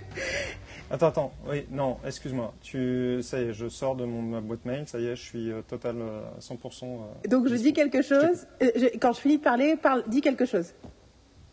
Euh, bah voilà, bah écoute, tu vois, c'est, je- je- j'ai passé une super matinée. J'ai du mal à redescendre un petit peu, mais ça va venir. Voilà, donc là, tu as parlé, moi j'ai parlé. Ça me permet de caler les trucs parce que avec les claps, ça marche pas vraiment. C'est c'est plus, euh, c'est plus en nous entendant. Enfin, tu vois, parce que l'idée, c'est que d'harmoniser comment ça va être pour les autres de nous écouter. Et vu qu'on a Ouais, tous les deux tendance des fois à commencer des phrases ou à finir des phrases quand l'autre était déjà encore en train de parler, tous les deux, je, je fais plus que toi, mais tu le fais aussi. Et du coup, je- à chaque fois, je suis à fuck. Je- C'est décalé ou c'est juste qu'il a dit la phrase Et puis en plus, ton, tes enregistrements et mes enregistrements apparaissent différemment. Et du coup, euh, ton enregistrement apparaît très très faible, donc c'est très difficile de voir. euh, de voir quand tu parles de loin, quand, le, quand, le, quand le, la bande est rétrécie. Enfin bon, anyway. Ah, c'est marrant ça. Je ne sais pas pourquoi les, nos enregistrements sont différents, mais nos enregistrements apparaissent différents dans le banc de montage. Donc nous sommes dans la deuxième partie de. C'est la même, c'est le même podcast. hein. Je pense que je vais, je vais juste, je vais même pas mettre tout ce bout-là de- d'intro. Donc, on a dit to be continued, et là on continue. Euh, et donc euh, entre hier et aujourd'hui, je suis allée, euh, j'ai repensé ce matin à, à ce qu'on disait sur Groundhog Day et à ce truc que je me disais, mais je me suis, quand je l'ai revu il y a deux mois, je me rappelle qu'au moment où il finit par dire la vérité à Rita, enfin, en- pas juste la vérité, parce qu'il le dit dès le début, il dit à Rita ce qui lui arrive. Ouais. Et ils vont, ils vont chez un médecin et tout. Mais le moment où il lui dit, où il est juste, il essaye même pas de faire semblant, il s'est pas habillé normalement, il a, et il lui dit qu'il sait ce qui va se passer, euh, il prévoit toutes les conversations du diner, et il explique la vie de tous les gens et tout. Et en fait, il passe, et du coup, il- elle reste avec lui toute la journée et toute la nuit, en fait. Ils couchent pas ensemble, mais ils passent Ouais. tout ce temps ensemble. Non, non, il passe la nuit. ouais. En fait, je me, suis- je me rappelle avoir pensé, ça c'est de l'acte 3, quoi. Là, on est dans l'acte 3, on est dans le fameux truc, la vulnérabilité, emotional exposure, c'est ce moment-là, en fait. Mm. Et du coup, c'est rigolo parce que c'est après qu'il y a le homeless man. D'accord. Et donc, du coup, je me demande si le homeless man, c'est pas la fin de l'acte 3, en fait. Et que du coup, c'est ce qui lui donne le truc pour la résolution qui est l'acte 4. Donc là, le, après, le, après le SDF, ça serait le, le retour, quoi. Le... Ouais. Ah.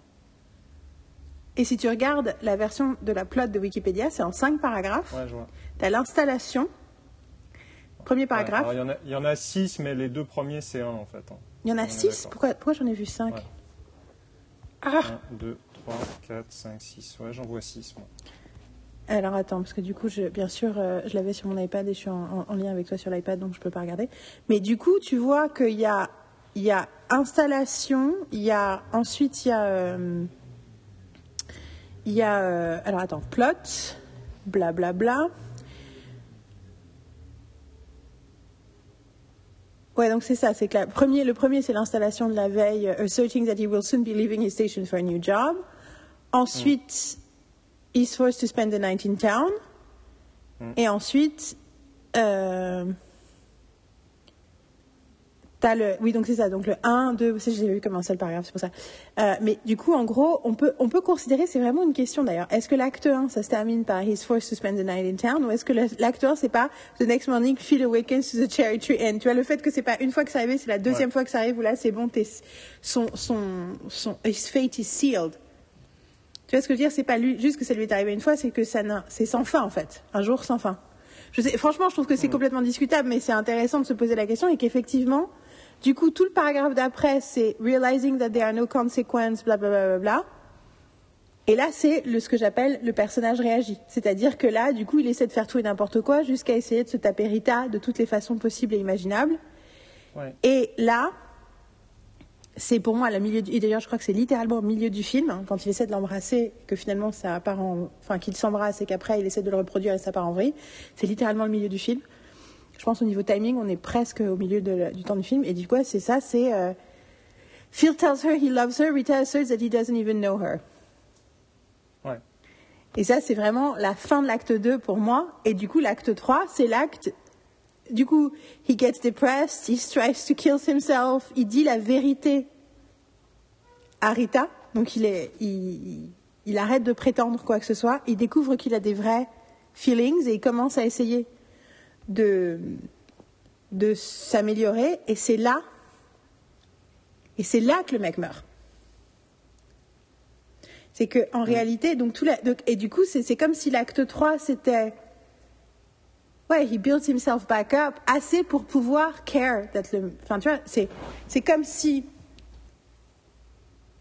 Enfin, tu vois, c'est l'introspection en fait, c'est l'acte de l'introspection. Donc c'est l'acte où d'abord il, il a, il a tout perdu, il a arrêté, il essaye, il fait même plus semblant et dit toute la vérité à Rita jusqu'au bout sur euh, le fait qu'il est enfermé dans sa journée. Quand le lendemain ça marche pas, du coup il dit bon bah tout ce que je peux faire c'est m'améliorer moi parce que je suis la seule chose qui change. Sauf que c'est qu'il amène à la capacité d'avoir les émotions pour être touché par la mort du homeless guy, right? Hmm. Mais sauf que, mais sauf que le homeless guy, enfin, tu vois, je sais pas, je me dis, une fois de plus, hein, chaque histoire est différente, mais je me dis qu'en fait, ça, c'est, pas le tournant du milieu du film, c'est le tournant du, de- du trois quarts du film, en fait.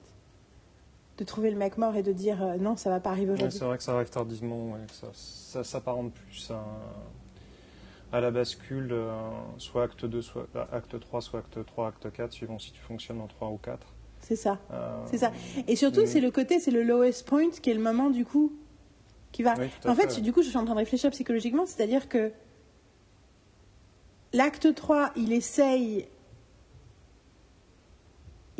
je pense que j'ai dit une phrase très. Je me rendais pas compte à quel point c'est une phrase très forte, mais l'idée de.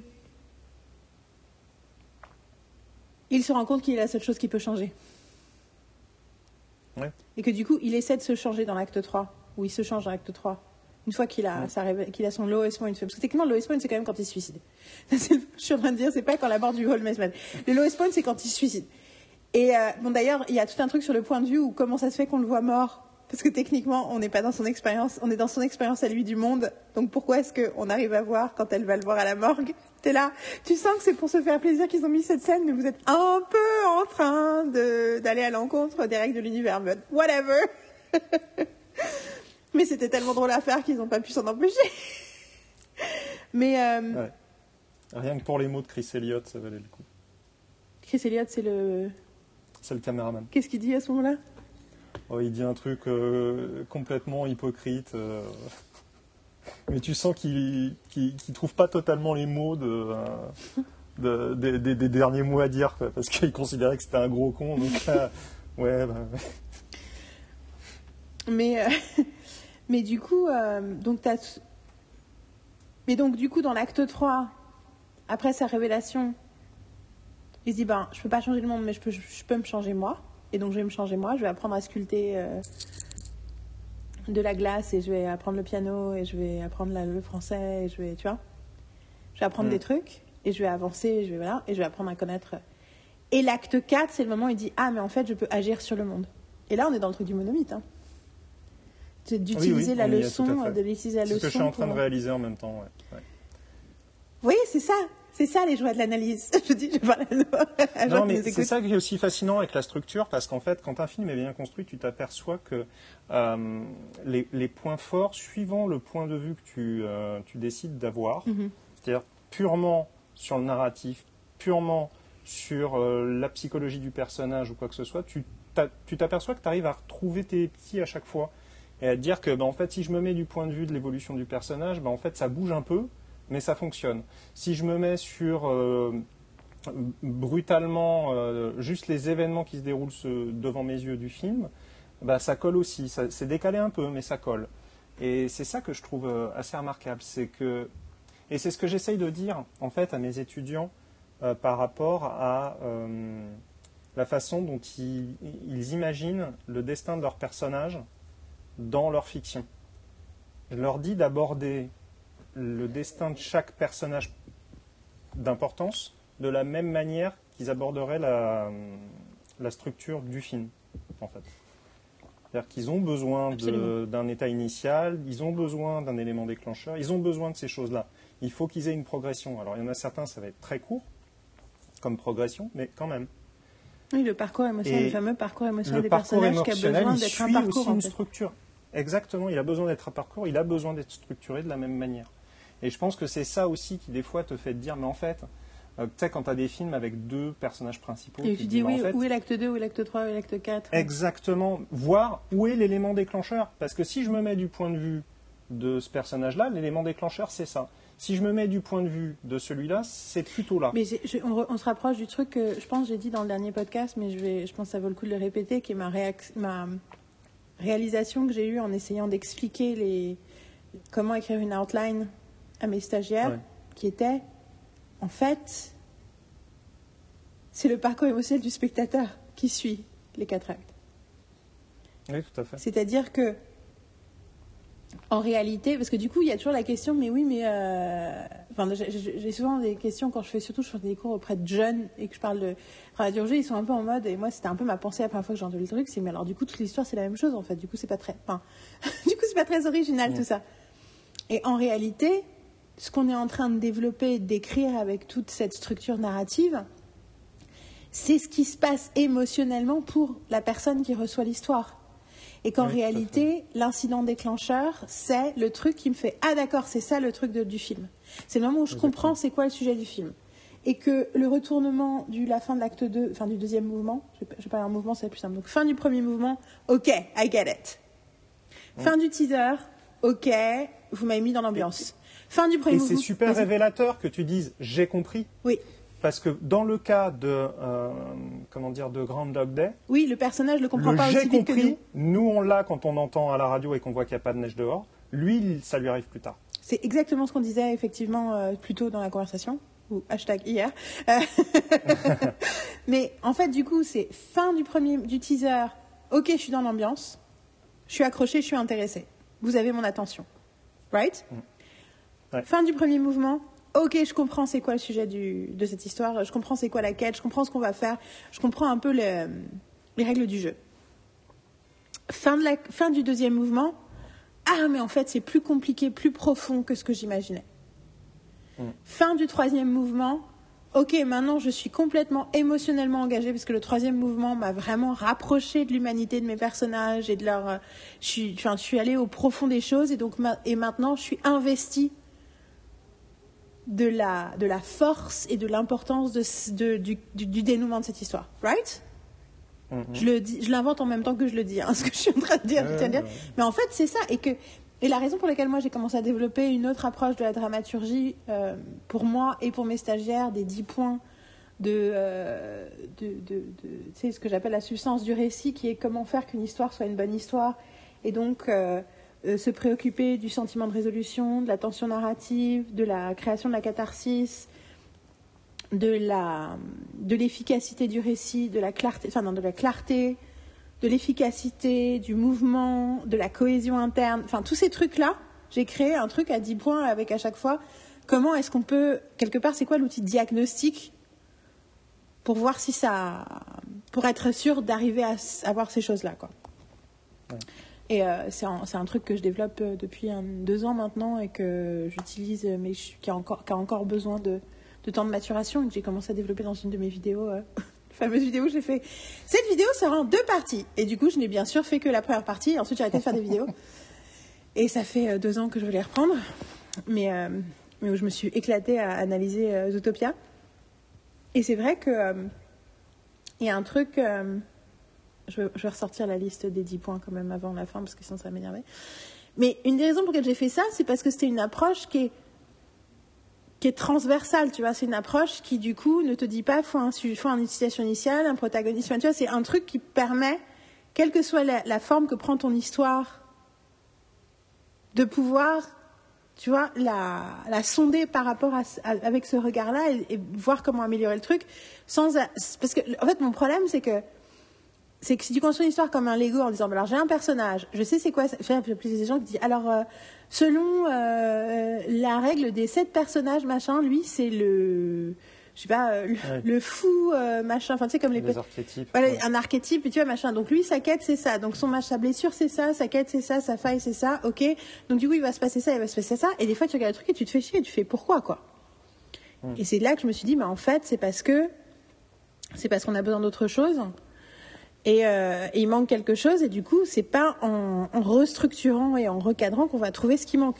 On a besoin parfois d'un regard euh, transversal. Et donc, du coup, euh, et je pense que j'ai besoin d'intégrer cette idée que le, que le, ouais, que le parcours émotionnel, c'est avant tout celui du. Mais en fait, je l'ai déjà commencé à l'écrire dans. j'ai déjà commencé à le, à le mentionner. J'ai- trouvé mon cours. Je l'ai mentionné dans la catharsis. Donc les points, c'est 1, sentiment de résolution, début, milieu, fin. Je veux dire, un jour sans fin, c'est classique, quoi. Je veux dire, Il commence par je veux pas aller là, il termine par je veux m'installer dans cette ville. Deux, tension narrative. Donc pour moi, c'est suivre les trucs de Greg Daniels, euh, qui sont euh, que toute histoire doit avoir euh, stakes, motivation, turns and escalation, donc c'est-à-dire enjeu, enjeu externe, motivation interne, retournement de situation et une, un crescendo de tension. Moi, j'ai rajouté le cinquième élément qui est l'incident déclencheur. Tu as besoin d'un truc pour déclencher l'histoire. Mais que, et que du coup, quand tu regardes ton histoire, tu fais, mais là, est-ce qu'il y a vraiment ces choses-là? Est-ce qu'il y a un enjeu externe clair? Est-ce qu'il y a une motivation interne claire? Est-ce que je comprends pourquoi mon personnage, il a besoin d'aller là, il a envie de ça? Est-ce qu'il y a des retournements de situation, des surprises Et est-ce qu'effectivement, la tension va en... Et quelque part, quelque chose d'évident, mais sans réalité, quand tu es dans, les, dans le, la tête dans le guidon sur ton histoire, oui, tu le vois pas forcément. Tu sais plus trop. Attends, est-ce que donc c'est des trucs euh, externes qui permettent. Et le mon troisième point qui est catharsis, j'ai écrit La catharsis ne peut se produire qu'à travers le parcours émotionnel des personnages. Et donc, donc ça, c'est le but. Et l'outil, c'est s'assurer que ce sont bien les émotions des personnages qui drivent le récit, c'est-à-dire que leurs désirs et besoins font avancer le récit à chaque tournant. En fait, c'est désir, besoin et choix. Hein. C'est pas juste désir et besoin. C'est aussi les choix. On peut aussi prendre un peu de recul et regarder la courbe émotionnelle du personnage sur l'ensemble de l'histoire et donc là, j'explique les questions de compréhension mais en réalité, c'est aussi la catharsis. Elle se, elle, ah oui, c'est ça, c'est au début, j'ai mis catharsis pour le spectateur et le personnage. Mais en réalité, l'idée, c'est. Des fois, de donner une catharsis à ton personnage peut le garantir pour le spectateur, mais tu peux aussi décider que tes personnages ne sont que des personnages, donc des, des outils, et que l'objet de ta catharsis, c'est ton spectateur, quoi. Ouais. Et euh, mais tous ces trucs-là, on ne peut pas y arriver tant qu'on passe pas. Enfin, je pense que j'ai arrivé, je suis arrivée à ce point-là parce que ça fait des années que j'analyse des trucs. Et qu'à force d'analyser et de voir exactement ce que tu viens de dire, que des fois ça bouge un peu et t'es pas sûr et tu dis mais pourquoi Et je pense que. Euh, je pense que. C'est rigolo parce que c'est un peu comme la science. Je pense qu'il y a une. Les gens qui sont pas matheux, qui aiment pas les sciences, ils ont tendance à se dire que la science c'est quelque chose qui, qui, tu vois, qui, qui réduit les choses à des choses bah, élémentaire et simple. Et... Alors qu'en réalité, plus tu t'intéresses à la science et plus tu es scientifique par rapport à quelque chose, plus les choses deviennent profondes et complexes en fait.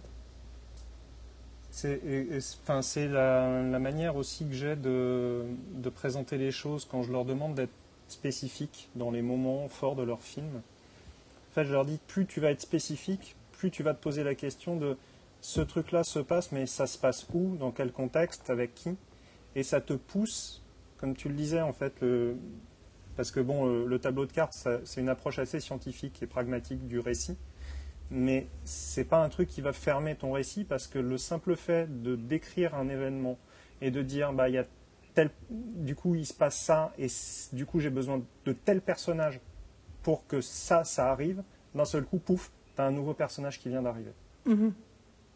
Auquel tu n'aurais pas forcément pensé en amont tu te dis bah, j'ai besoin qu'il se passe ça. Ok, soit il se passe ça. c'est exactement comment C'est exactement ce qui est en train de m'arriver. Je suis en train de commencer. Je t'ai dit tout à l'heure euh, en off, je suis en train d'écrire un.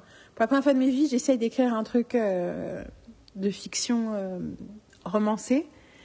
Et enfin, première fois de ma vie. Comme ça, oui. Première fois de ma vie où vraiment je me dis tiens, ça c'est un projet que j'ai envie d'écrire, pas juste j'écris un truc qui pourrait être un jour le premier chapitre d'une autre histoire. Et ce que j'ai réalisé, c'est qu'il y avait plein de trucs que je savais que je voulais mettre dedans. Et plein d'autres trucs que je savais, mais je ne savais pas comment. Mais que de, de, me mettre, parce que déjà, j'ai déjà une partie de. j'ai certaines idées structurantes qui font que je sais par où ça commence. Donc, faut que je, commence je peux commencer à l'écrire. Un peu comme on écrit un premier épisode. Et du coup, en l'écrivant, clairement, parce que j'ai besoin de résoudre des problèmes et de créer des trucs, et ben du coup, ça me fait trouver des solutions en fait. Et c'est un peu le même principe de. Enfin, c'est ce que nous on suggère quand on parle de.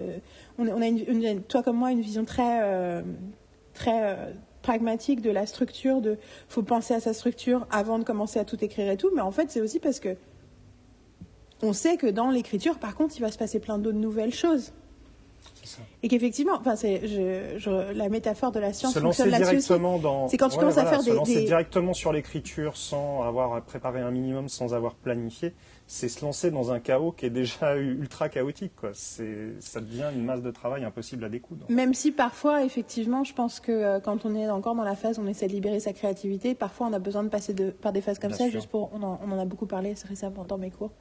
T'es venu, en, venu consultant, euh, venu en consultant comme tous les ans et everybody always loves you, ce qui me fait toujours un peu penser genre, il le préfère en fait, il le préfère. Mais je pense surtout que euh, je suis toujours, un- euh, je, suis- assez épatée par à quel point euh, dans une autre vie on est payé des millions de dollars pour venir intervenir sur les projets des gens, parce que euh, y a un truc dans notre façon d'arriver sur le machin, de parler du truc, de parfois partir, par- parler en nerd speak parce qu'on a les mêmes références et devoir les expliquer. C'est-à-dire, genre, non, mais en Ouais. fait, je t'explique. Mais euh, ça donne une énergie. Enfin, je sais que ça fait des années qu'on fait ça et et mes stagiaires aiment, aiment toujours beaucoup ce qui se passe dans ces moments-là. Euh, mais du coup, on s'est retrouvés plusieurs fois et tu as trouvé plusieurs fois, tu as, donné l'exemple d'un cas où tu avais besoin d'écrire un truc un peu à vue Ouais. justement pour euh, apprendre plus de choses sur tes personnages, pour ensuite pouvoir les restructurer correctement et euh, les libérer en fait de leur carcan. mais euh, mais du coup, on revient à ce truc de on revient à ce truc de euh, je veux pas qu'il y ait de confusion entre euh, les outils qu'on utilise pour analyser quelque chose d'existant et quelque chose d'externe et les outils et comment après on réadapte ces outils pour les utiliser pour nos Bien propres sûr. pour, en fait, et pour le coup, j'ai plein de, de, de- de trucs de mon cours où j'écris euh, au de certains cours. Ceci est un outil, c'est ce que je mets sur les piliers des concepts. Les piliers des concepts est un outil de diagnostic, pas un outil de création. Ouais. Et euh, je pense que c'est exactement pareil avec euh, avec l'idée des mouvements. C'est que euh, c'est que tu peux pas. Enfin, moi, je mets quatre mouvements et je mets du coup, ça ressemble à quoi? Mais c'est parce que je pense déjà comme ça et parce que je sais que ça va pas inhiber mon mes envies. Ce que je propose aux autres gens de faire, c'est pour ça que je fais faire des post-it, c'est vous mettez sur des post-it vos idées dans le désordre à la limite, tout ce que vous avez envie de mettre dans votre premier premier épisode, vous le mettez sur des post-it. Alors moi, je fonctionne par un code couleur qui est lié à la valeur dramaturgique, donc ça veut dire des idées qui sont des événements, des idées qui sont des émotions, des idées qui sont des surprises et des trucs que vous voulez établir sur votre univers. C'est les quatre couleurs que j'utilise. Vous les posez et ensuite vous voyez, ok, où sont les mouvements Où est-ce que j'ai besoin de mouvements mais, euh, mais revenons à Elle analyse bête et méchante, euh, qui n'est ni bête ni méchante. Euh, quand tu quand tu quel est le truc? Je- je- j'essaie de voudrais parler de la spécificité enfin de l'expérience de partager ce truc là avec des stagiaires parce que enfin des étudiants parce que je trouve ça intéressant. Quelle est la meilleure réaction que tu as eue en montrant les trucs de Groundhog Day à quelqu'un? Euh,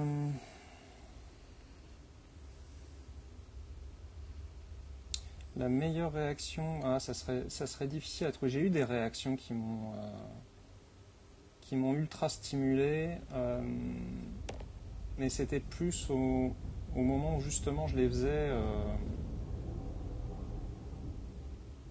à un moment dans mon cours, je parle du monomythe et je décris le monomythe tel que, ben, on va dire, je l'ai digéré parce qu'il y a plus.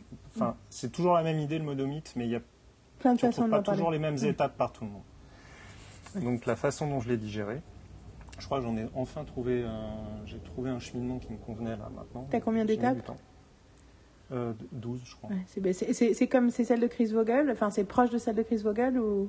Je crois, ouais. Je crois que c'est celui qui était le plus proche de ce que je, de ce que je voulais faire. je trouve que c'est une version euh, ouais je trouve que c'est une version euh, Elle est, elle est, elle est claire. Elle est, elle, elle- elle est moins confusante que certaines. Ouais. Euh, et du coup, je leur, explique le monomythe. Il y en avait certains, il y en a toujours qui l'ont un peu vu parce que euh, y en a qui parlent des mythologies, euh, qui ont des cours de mythologie et tout ça, et donc qui forcément en parlent. Et, euh, et je leur dis de choisir un film, de préférence un film que j'ai déjà vu. Et euh, maintenant, j'en ai fait un exercice, mais avant, c'était juste comme ça pendant le cours. Et je leur disais, essayez de voir si vous avez les, les étapes du monomythe dedans, vous verrez, il y a de grandes chances que oui. Et euh, j'ai des étudiantes qui me l'ont fait, alors que j'avais pas vu le film, mais du coup elles me l'ont expliqué en même temps, sur Intouchable. oh nice et Intouchable. Tu n'avais pas vu Tu n'as pas vu. Intouchable? Non, j'ai pas vu Intouchable. It's actually really, really good. Bah, paraît-il. Moi, je me rappelle d'avoir vu au cinéma dans une, à Paris, dans une salle pleine avec ma maman et de ma famille, et on a tous adoré et me dire I can't believe this is happening. Like, Ouais. tu vois, c'est un peu euh, l'expérience euh, cousine, mais très différente de Bienvenue chez les Ch'tis. Quand je l'ai vu au cinéma à Paris, et il y a des trucs qui m'ont fait rire, des trucs qui m'ont pas fait rire du tout. Et je sentais toute la salle vachement dedans, et ça m'a fait me sentir un peu séparée du monde. Je pense que tu vois, mais franchement, je pense que- je pense qu'on était en famille avec maman, Pascal et euh, ouais, on était tous les quatre. Et euh, et du coup de faire ce truc pour le coup intouchable où j'étais là genre I actually love this. Everything about this is good and everything about this is funny and moving and interesting. Et j'étais là wow. Alors c'est rigolo parce que du coup les Américains ont fait c'est super raciste et moi j'étais là euh, en fait les gars on n'a pas du tout les mêmes les mêmes problématiques mêmes culturelles. Euh, mais, mais du coup, euh, mais non, non, c'est super. Et ça m'étonne pas en fait ce que tu me dis sur le monomythe, Ouais. parce que ça m'étonne pas. C'est très. C'est super En fait, c'est une vraie le, catharsis. le fait que les Américains s'y soient intéressés, pour moi il n'y a pas de secret. C'est aussi parce que c'est bien construit à la base. Mhm. Et c'est assez. euh, alors j'ai pas de chance. hein. Euh, Je pense que The Artist aussi, en y réfléchissant, un truc que, Oui, que The sûr. Artist suit ça aussi. Suit ça aussi. Je voudrais juste dire, je, je- du coup, je, donc au départ, dans les années 50, il y a un bouquin de Joseph Campbell qui s'appelle Le héros aux mille visages, euh, qui influence toute une partie de- des traditions narratives. Et dans les années 80, Chris Vogler, qui est exécutive dans un studio, écrit un mémo de quelques pages où il dit les gars, euh, le truc qui a le plus influencé la narration au XXe siècle, c'est ce livre-là. D'ailleurs, si vous regardez Star Wars et tous les autres blockbusters suivent ce truc-là, donc il est temps que vous compreniez comment ça marche. Je vous fais un résumé et il écrit un truc en 12, en 12. Alors, ta- étape numéro 1, étape numéro 2, étape machin. Donc, le, le principe du, d'ailleurs, pour ceux qui, on en a déjà parlé dans mon podcast, mais pour ceux qui connaissent, qui quand j'ai dit le, le, le héros mille visages, c'est donc Joseph Campbell est allé chercher plein d'histoires et de mythes dans l'histoire narrative du monde et s'est rendu compte qu'il y avait tout le temps des étapes récurrentes dans toutes les histoires. Je résume un peu. Et donc, du coup, Chris Vogler a fait ce mémo. Vous, si vous tapez Chris Vogler mémo, vous trouverez les quelques pages. Et sinon, ensuite, il a écrit euh, un bouquin dessus et qui a une nouvelle édition. J'ai ra- J'ai racheté une des dernières éditions récemment, que j'ai toujours pas lu. J'ai lu le mémo de pages, mais j'ai pas lu. Mais j'ai, euh, j'ai, I have a nice library euh, à la maison. Euh, et, euh, et du coup, j'ai des bouquins que j'ai pas encore lus.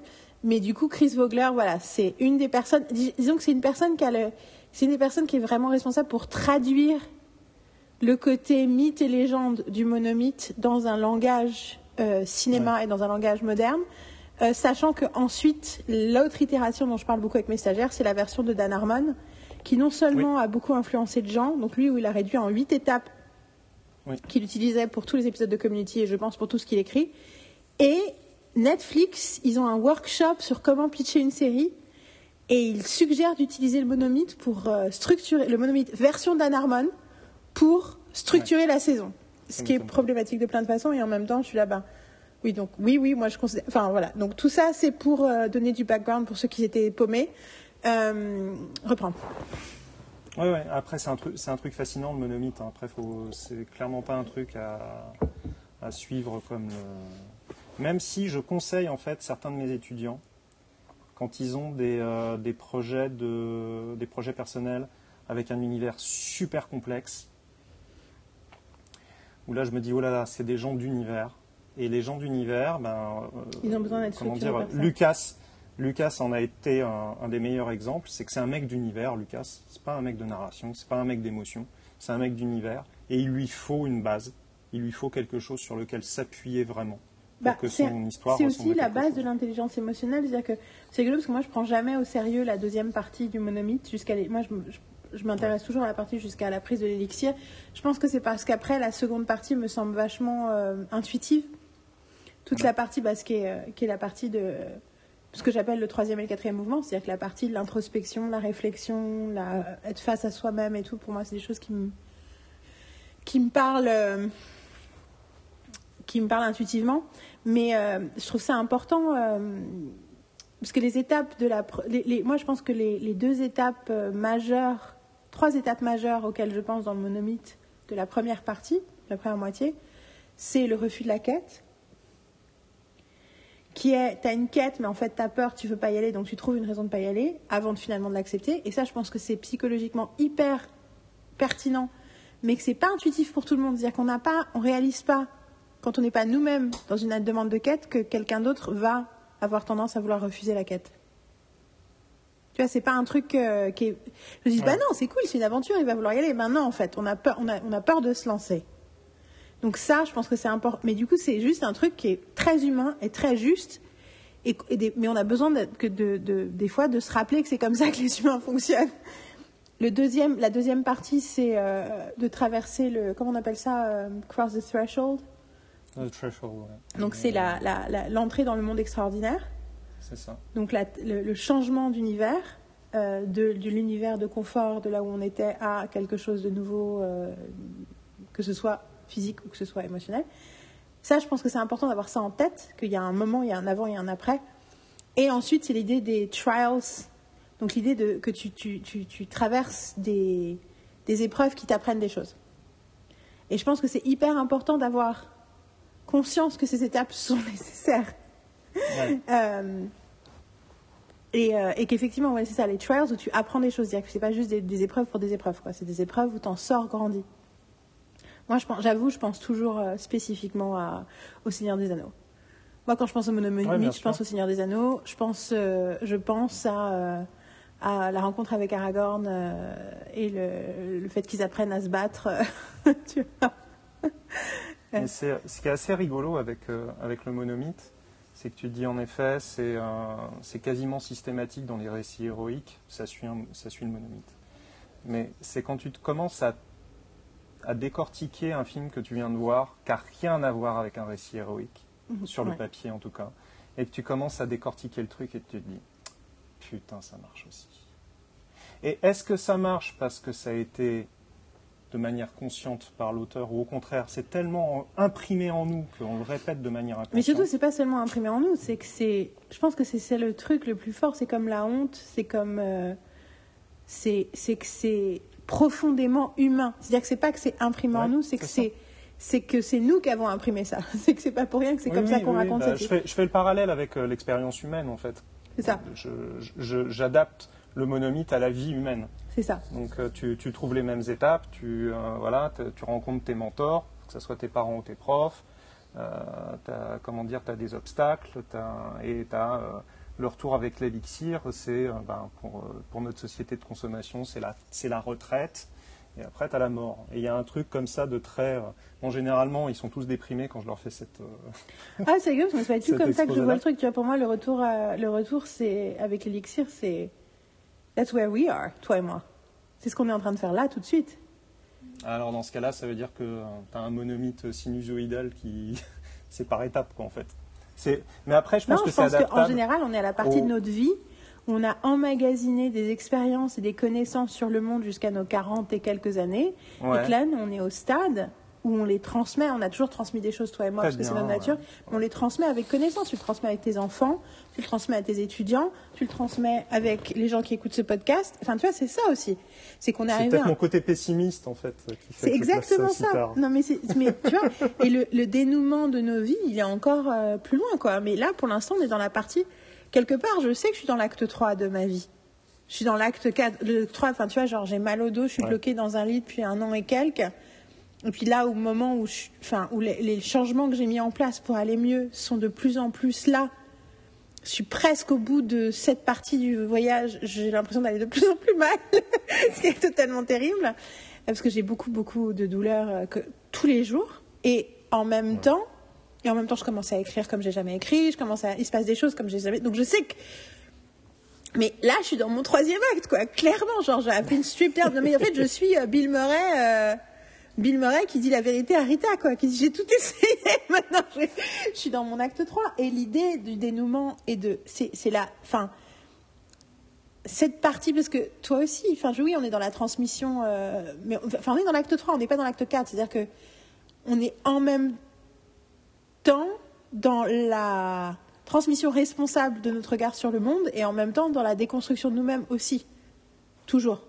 Euh, grâce à cette transmission responsable. Je pense que, voilà, je pense que pour des raisons différentes, mais toi, le fait que tu aies des enfants et que tu essayes de leur parler du. de leur transmettre un regard sur le monde qui est qui peut Très facile voilà Très facile. Super facile. Franchement, ceux qui, ceux qui luttent là, je comprends pas. C'est tellement, c'est tellement simple. mais du coup c'est tellement un moment enfin c'est aussi un acte d'amour ultime en fait c'est parce que t'aimes tes Ouais. enfants plus que qui que ce soit d'autre au monde et donc du coup pour eux tu vas te dépasser comme tu t'es jamais dépassé pour qui que ce soit d'autre right? Enfin même Ouais, même pas sûr. pour toi-même. Enfin je veux dire dans le cas de dans le cas de gens comme nous surtout pas pour nous-mêmes. C'est tellement mieux pour les autres. Mais du coup et du coup tu mais ouais t'es on est dans l'acte 3 quoi. Et donc le le, le... et effectivement l'acte 4 c'est le moment où on, où on sera apaisé. Et je pense qu'on peut l'être. On sera apaisé et on pourra être juste. Euh, le, le, le, le- le- la vieille sorcière et le vieux sage en haut de la montagne qu'on va voir quand on a, un- quand on a besoin de, d'éclairage. Moi, la métaphore de la sorcière en haut de la montagne, que- qui est trop weird pour vivre dans le village, mais que les gens vont voir quand ils ont une merde, c'est la métaphore que j'utilise pour parler de moi, pour me penser depuis 15 ans. Et d'ailleurs, tu n'as toujours pas regardé, je suis sur le clip de Taylor Swift, Anti-Hero. Mais, mais le deuxième couplet, c'est elle dit I'm the monster on the hill. Parce fait, tout le truc de Anti-Hero, c'est tous les trucs où, au milieu de la nuit, alors ça a été hyper mal compris par les jeunes générations, qu'on dit Oh, elle reconnaît qu'elle a fait des erreurs. Non. It's about self-hate, none of it is real. en gros, c'est comment, au milieu de la nuit, elle se dit euh, En fait, je suis un monstre, en fait, je suis horrible, en fait, comment est-ce que qui que ce soit peut rester avec moi, comment est-ce que les gens peuvent me supporter euh, Et euh, du coup, le refrain, c'est Hi, it's me, hi, I'm the problem, it's me. et du coup. Et du coup, elle fait à tea time, everybody agrees. En mode, euh, et, elle- et du coup, elle dit euh, tout le monde, euh, voilà, tout le monde me, tout le monde sait que je suis, un- en fait, tout le monde, tout le monde pense que je suis horrible et tout. Et, et quand elle dit I'm the monster on the hill, c'est particulièrement intéressant parce que, euh, ben, effectivement, elle dit, elle dit too big to hang out. Et il y a un peu l'idée que dans sa vie à elle, effectivement, elle peut rien faire en fait. Elle peut rien faire sans que ça ait des conséquences énormes sur. euh, Ouais. sur quoi que ce soit. Et euh, mais du coup, moi, quand je l'ai entendu, j'étais là, ah, she gets me Parce que je me sens tellement. Mais alors, franchement, il faudrait vraiment que tu le regardes parce qu'en plus, il y a une surprise dans le truc. Il y a un truc spéci- Il y a deux raisons spécifiques pour lesquelles je pense que ça peut te plaire. Ok. Et du coup, c'est pas juste que je veux que tu regardes Taylor Swift parce que c'est Taylor Swift, c'est ce clip-là particulièrement, tu vas comprendre à quel point ça m'a ça m'a tellement charmé qu'elle ait fait ce clip. En Ouais. plus, elle l'a réalisé, bien sûr, mais qu'elle ait fait ce clip-là. Alors que j'étais en train de dire son nouvel album va changer ma vie, ça va être génial. Enfin, je dis pas des choses comme ça, mais j'étais là. C'est important pour moi qu'un qu'elle sorte un album, Ouais. ça m'inspire, ce machin. Et là, elle sort ça comme clip le premier jour de la sortie. Je fais, oh, she gets me. Tu vas comprendre pourquoi. Un des trucs, j'ai un des trucs, tu vas peut-être pas le voir, donc je te le dis. Moi, c'est que toute la première partie me fait penser à Buffy. Toute la première partie, la couleur, la- elle est dans une maison, la porte de la maison, il y a les trois petites lucarnes comme la porte de la maison de Buffy. Et je trouve qu'il y a un truc dans le dé- mais en fait dans tout le clip, il y a un truc qui me fait penser à l'ambiance de Buffy. C'est la première chose. Le reste, ça va être obvious pourquoi euh, Ok. why I care. Bon, écoute, Euh, j'essaye de ne pas oublier cette fois-ci. Et, euh, et tu comprends, et on en parlera la prochaine fois. Euh, je me disais que la première fois, on a parlé d'analyse de façon large, c'est-à-dire qu'on a parlé comme on analyse, enfin, je pense comme on, on appliquait l'analyse à, nos, à notre processus, à nos vies, à notre regard sur le monde. Et du coup, j'ai parlé de mon outil pour analyser les concepts. Là, on est en train de parler de dramaturgie, je pense, de façon générale, et notamment avec des films. Et je pense qu'on devrait rester là-dessus. Et que du coup, dans le troisième épisode, parce qu'on va faire une troisième Ouais, partie euh, le mois prochain, on parle des séries. Tu vois, parce que du coup, je pense que comme ça, parce qu'on a encore pas mal de choses à dire sur, je suis sûre, la dramaturgie, enfin, en tout cas, la, l'analyse dramaturgique ou l'analyse en général de, de récits unitaires. Ouais. Et comme ça, on va pas créer de complications avec euh, l'ouverture de. Bah, le fait est que je, je- comment dire, j'interviendrai certainement plus dans la première que dans la deuxième parce que vu la forme de ce que je demande à mes étudiants, il y en a certains qui font des séries. Il y en a certains qui ont des projets de séries. Euh, ils sont pas beaucoup, mais il y en a quand même. Euh, ouais, cette année, je dois, je dois avoir 7 ou 8 projets qui sont euh, sur 25. Que j'ai Oui, réussi mais après, à- ton expertise, Dominique, elle est très intéressante par rapport à tes étudiants, mais je pas, ton expertise de vie, elle est beaucoup plus large sur la question des séries. Ah oui, non, mais bien sûr. T'es pas juste là pour parler Non, de ce je que tu parle fais, Par euh. rapport au cas, au, cas, euh, au cas concret du cours. Non, non, bien sûr. Non, et Euh, puis surtout, moi, je, je pense que j'ai envie de parler du fait que dans la, dernière- dans la prochaine partie, donc le mois prochain, j'ai envie de parler de toutes les séries qu'on analyse et qu'on a analysées, tous les épisodes qu'on a nous-mêmes pour essayer Bien de sûr. comprendre comment ça fonctionne. Tu vois ce que je veux dire? Mais je leur, je leur dis souvent à mes étudiants quand ils viennent me proposer une série et qu'on commence à, à décortiquer le truc, et je dis bon alors là attention parce que là vous invoquez donc le spécialiste série, je change de chapeau, donc attention. C'est clair. Et, euh, et c'est assez rigolo en fait la vision qu'ils ont des séries, euh, la génération euh, 20-25. C'est euh, c'est un peu pollué par euh, la méthode Netflix. C'est un peu dommage. Euh, Bah, du coup, du coup ne rentrons pas trop dans, le- dans- dans la question parce que du coup, je suis en train de me Non, dire. non. Du coup, j'ai, du coup, j'ai malencontreusement voulant dire, on va pas parler de série. Je commence à te lancer sur le sujet. Ah bah, Mais normal. après, moi, je pense que je, je- je vois très, enfin, je vois tout de suite très bien ce que tu veux dire par. Mais en fait, je pense que c'est la vision que tout le monde a des séries. C'est juste que il y a 10 ans ou 15 ans, il y avait peu de gens qui s'intéressaient aux séries, donc on avait accès que aux gens qui s'y intéressaient vraiment. Donc la vision était plus réelle, enfin plus liée, au, était plus sérielle. Et que maintenant, vu que tout le monde s'y intéresse, ben c'est, enfin tu vois, du coup. euh, Ah ouais, c'est normal. mais euh, oui, oui, pour moi, la culture série, c'est un truc, euh, c'est un truc particulier. euh, Enfin, enfin, voilà, le manque de respect pour l'art sériel est un des- une des grandes problématiques pour moi. Et effectivement, pour moi, mais pour moi, il y a l'idée de l'art sériel est génial parce que c'est le plus complexe, parce que c'est celui qui englobe tous les autres. Ouais, je vois ce que tu veux dire. Et que du coup, pour moi, il y a effectivement déjà, parlons du récit. Et ensuite, ben, alors attention, quand c'est un récit épisodique, il y a encore des trucs en plus auxquels Il faut penser. plus. ouais. Et c'est pour ça que j'essaye de faire en ce moment cette espèce d'expérience, de voir si mes méthodologies de structure Ouais. drama- enfin d'écriture sérielle m'aident à écrire un roman. Est-ce que si je structure chaque chapitre comme un épisode avec mes cinq mouvements, donc mon teaser et mes quatre actes, est-ce que ça a du sens? Est-ce que c'est trop de fiction? Est-ce que ça étouffe la fiction? Je sais pas. Mais tu sais que j'avais commencé à écrire un bouquin comme ça. Bah, ça m'étonne pas de toi, mais il me semble. Je sais que tu avais commencé mois- Je sais que avais commencé à écrire un bouquin. Je savais pas jusqu'à quel point tu l'utilisais. Tu utilisais cette méthode-là, mais. je, je le traitais comme, euh, voilà, comme ce que tu viens de dire, un, épisode, un, un chapitre, un épisode. Après, euh, voilà, c'est euh, des épisodes dont la durée est très variable. c'est la joie du chapitre par rapport à l'épisode. Mais euh, ouais. Mais euh, pour en revenir aux, aux analyses euh, filmiques, donc des, des bonnes surprises sur Groundhog Day, j'en ai pas vraiment. J'ai eu des surprises c'est là que j'ai réalisé en fait le côté, ben, en fait, il y a des gens qui arrivent à voir l'histoire et d'autres non. Et qu'il faut leur apprendre ça. Après, euh, c'est aussi. C'est rigolo parce qu'en plus, je- il faut leur apprendre ça, bien sûr. Ouais. Je vois- enfin, on en parle souvent et on est souvent frustré par ça. Mais en réalité, ce que plus je passe de temps à écouter des trucs autour de la créativité, de la machin, machin, notamment de la part d'anglo-saxons. Ouais. Mais en plus, c'est même pas de là que ça vient, ça vient de Brené Brown, ça. C'est Brené Brown qui explique, dans, c'est dans le truc Netflix, que, The Call to Courage, qu'elle raconte que. Elle raconte. euh, elle le met dans des bouquins aussi, mais euh, qu'un truc qui a changé sa vie avec son mec, c'est le jour où ils ont commencé dans les engueulades à utiliser la phrase The story I'm telling myself. Où au lieu de dire tu dis ça, tu fais ça, de dire en fait l'histoire que je suis en train de me raconter là tout de suite, c'est ça. Ouais.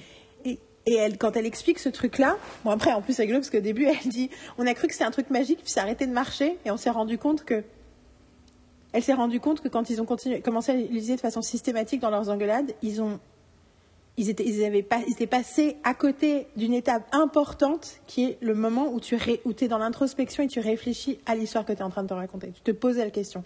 La première fois qu'elle l'a utilisé dans une engueulade, ils étaient, c'est une histoire célèbre qu'elle a racontée dans plein de ses bouquins et dans ses trucs. Ils étaient en train de nager dans un lac et en fait, il n'a pas répondu à un truc qu'elle lui a dit. Et du coup, pendant tout le retour à la nage, elle a, elle a ruminé sur ce qu'il était en, sur ce qui venait de se passer. Du coup, elle a pu dire This is the story I'm telling myself. Et elle a dit, elle a mis des années, des mois, voire des années à comprendre que de se dire directement c'est l'histoire que je me raconte sans prendre le temps de nager, de Ouais. traverser le lac, mais que tu sors des trucs qui sont pas vraiment les trucs. Donc tu peux pas. C'est un peu comme quand tu sais, tu apprends en thérapie de couple, j'imagine, à dire euh, j'entends ce que tu dis, mais. Mais sauf qu'en fait, si tu le dis juste de façon mécanique sans vraiment le faire, ça sert à rien. Ouais. Mais quand elle écrit ce truc-là, elle explique, elle explique le côté nous sommes des machines à histoire. Le cerveau humain, la première chose qu'il fait, il prend des trucs déconnectés, il en crée une histoire. C'est pour ça qu'on voit des signes, c'est pour ça qu'on croit aux conspirations, c'est pour ça qu'on croit qu'on crée des mythes tout le temps, c'est parce que on, on- on ne peut pas s'empêcher de, de, de- de prendre des trucs disparates et d'en faire une histoire. Donc, ça sous-entend que techniquement, c'est pas tant qu'on doit apprendre à voir l'histoire, c'est qu'on doit réapprendre à l'entendre. Ouais. C'est qu'on doit se déconstruire des habitudes de rationalité stérile. J'aime bien la rationalité, mais il y a la Et, rationalité et ce qui stérile. n'est pas, et ce qui est pas évident Ce quand est as des hyper étudiants universitaires, parce qu'on leur demande aussi, Absolument. euh, on leur a demandé toute leur scolarité d'être dans le pragmatique. Mais on revient à la Et- question de la vulnérabilité et on revient au truc, le premier truc que je conseille de faire quand on regarde un- avant de l'analyser, c'est de d'être un emotional scientist, donc un scientifique de l'émotion vis-à-vis Ouais. de soi-même. Et du coup, ça sous-entend de, de ne pas être dans le jugement et la pensée, la réflexion, mais déjà de d'écouter ses émotions et sa réaction émotionnelle. Et du coup, en fait, on a, on a une machine à histoire à l'intérieur de nous, c'est nos émotions. Mais effectivement, on Ouais, s'est tous des c'est ça. habitués de les écouter, de les prendre au sérieux, de les mettre en avant. de les- Et en plus, du coup, ce qui se passe, c'est qu'on les processe immédiatement vers des jugements. C'est-à-dire qu'on dit Ah, mais c'est nul. Mais en fait, pourquoi? Parce qu'il y a une émotion derrière qui nous a fait massin, qui nous a fait du, qui nous a fait tirer une conclusion.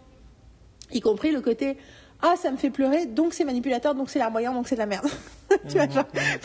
Et du coup, on a plein. Et en fait, on a l'impression que c'est des évidences, mais en fait, non, c'est pas des évidences. C'est des jugements de valeur qui ont été posés sur des émotions qui n'ont pas toujours euh, lieu d'être. Et donc, du coup, effectivement, euh, ce que tu dois, ce qu'on doit apprendre, et moi j'ai le même problème avec mes stagiaires, ce qu'on doit leur apprendre, c'est essayer de, de, s- ouais, de, de s'écouter en fait.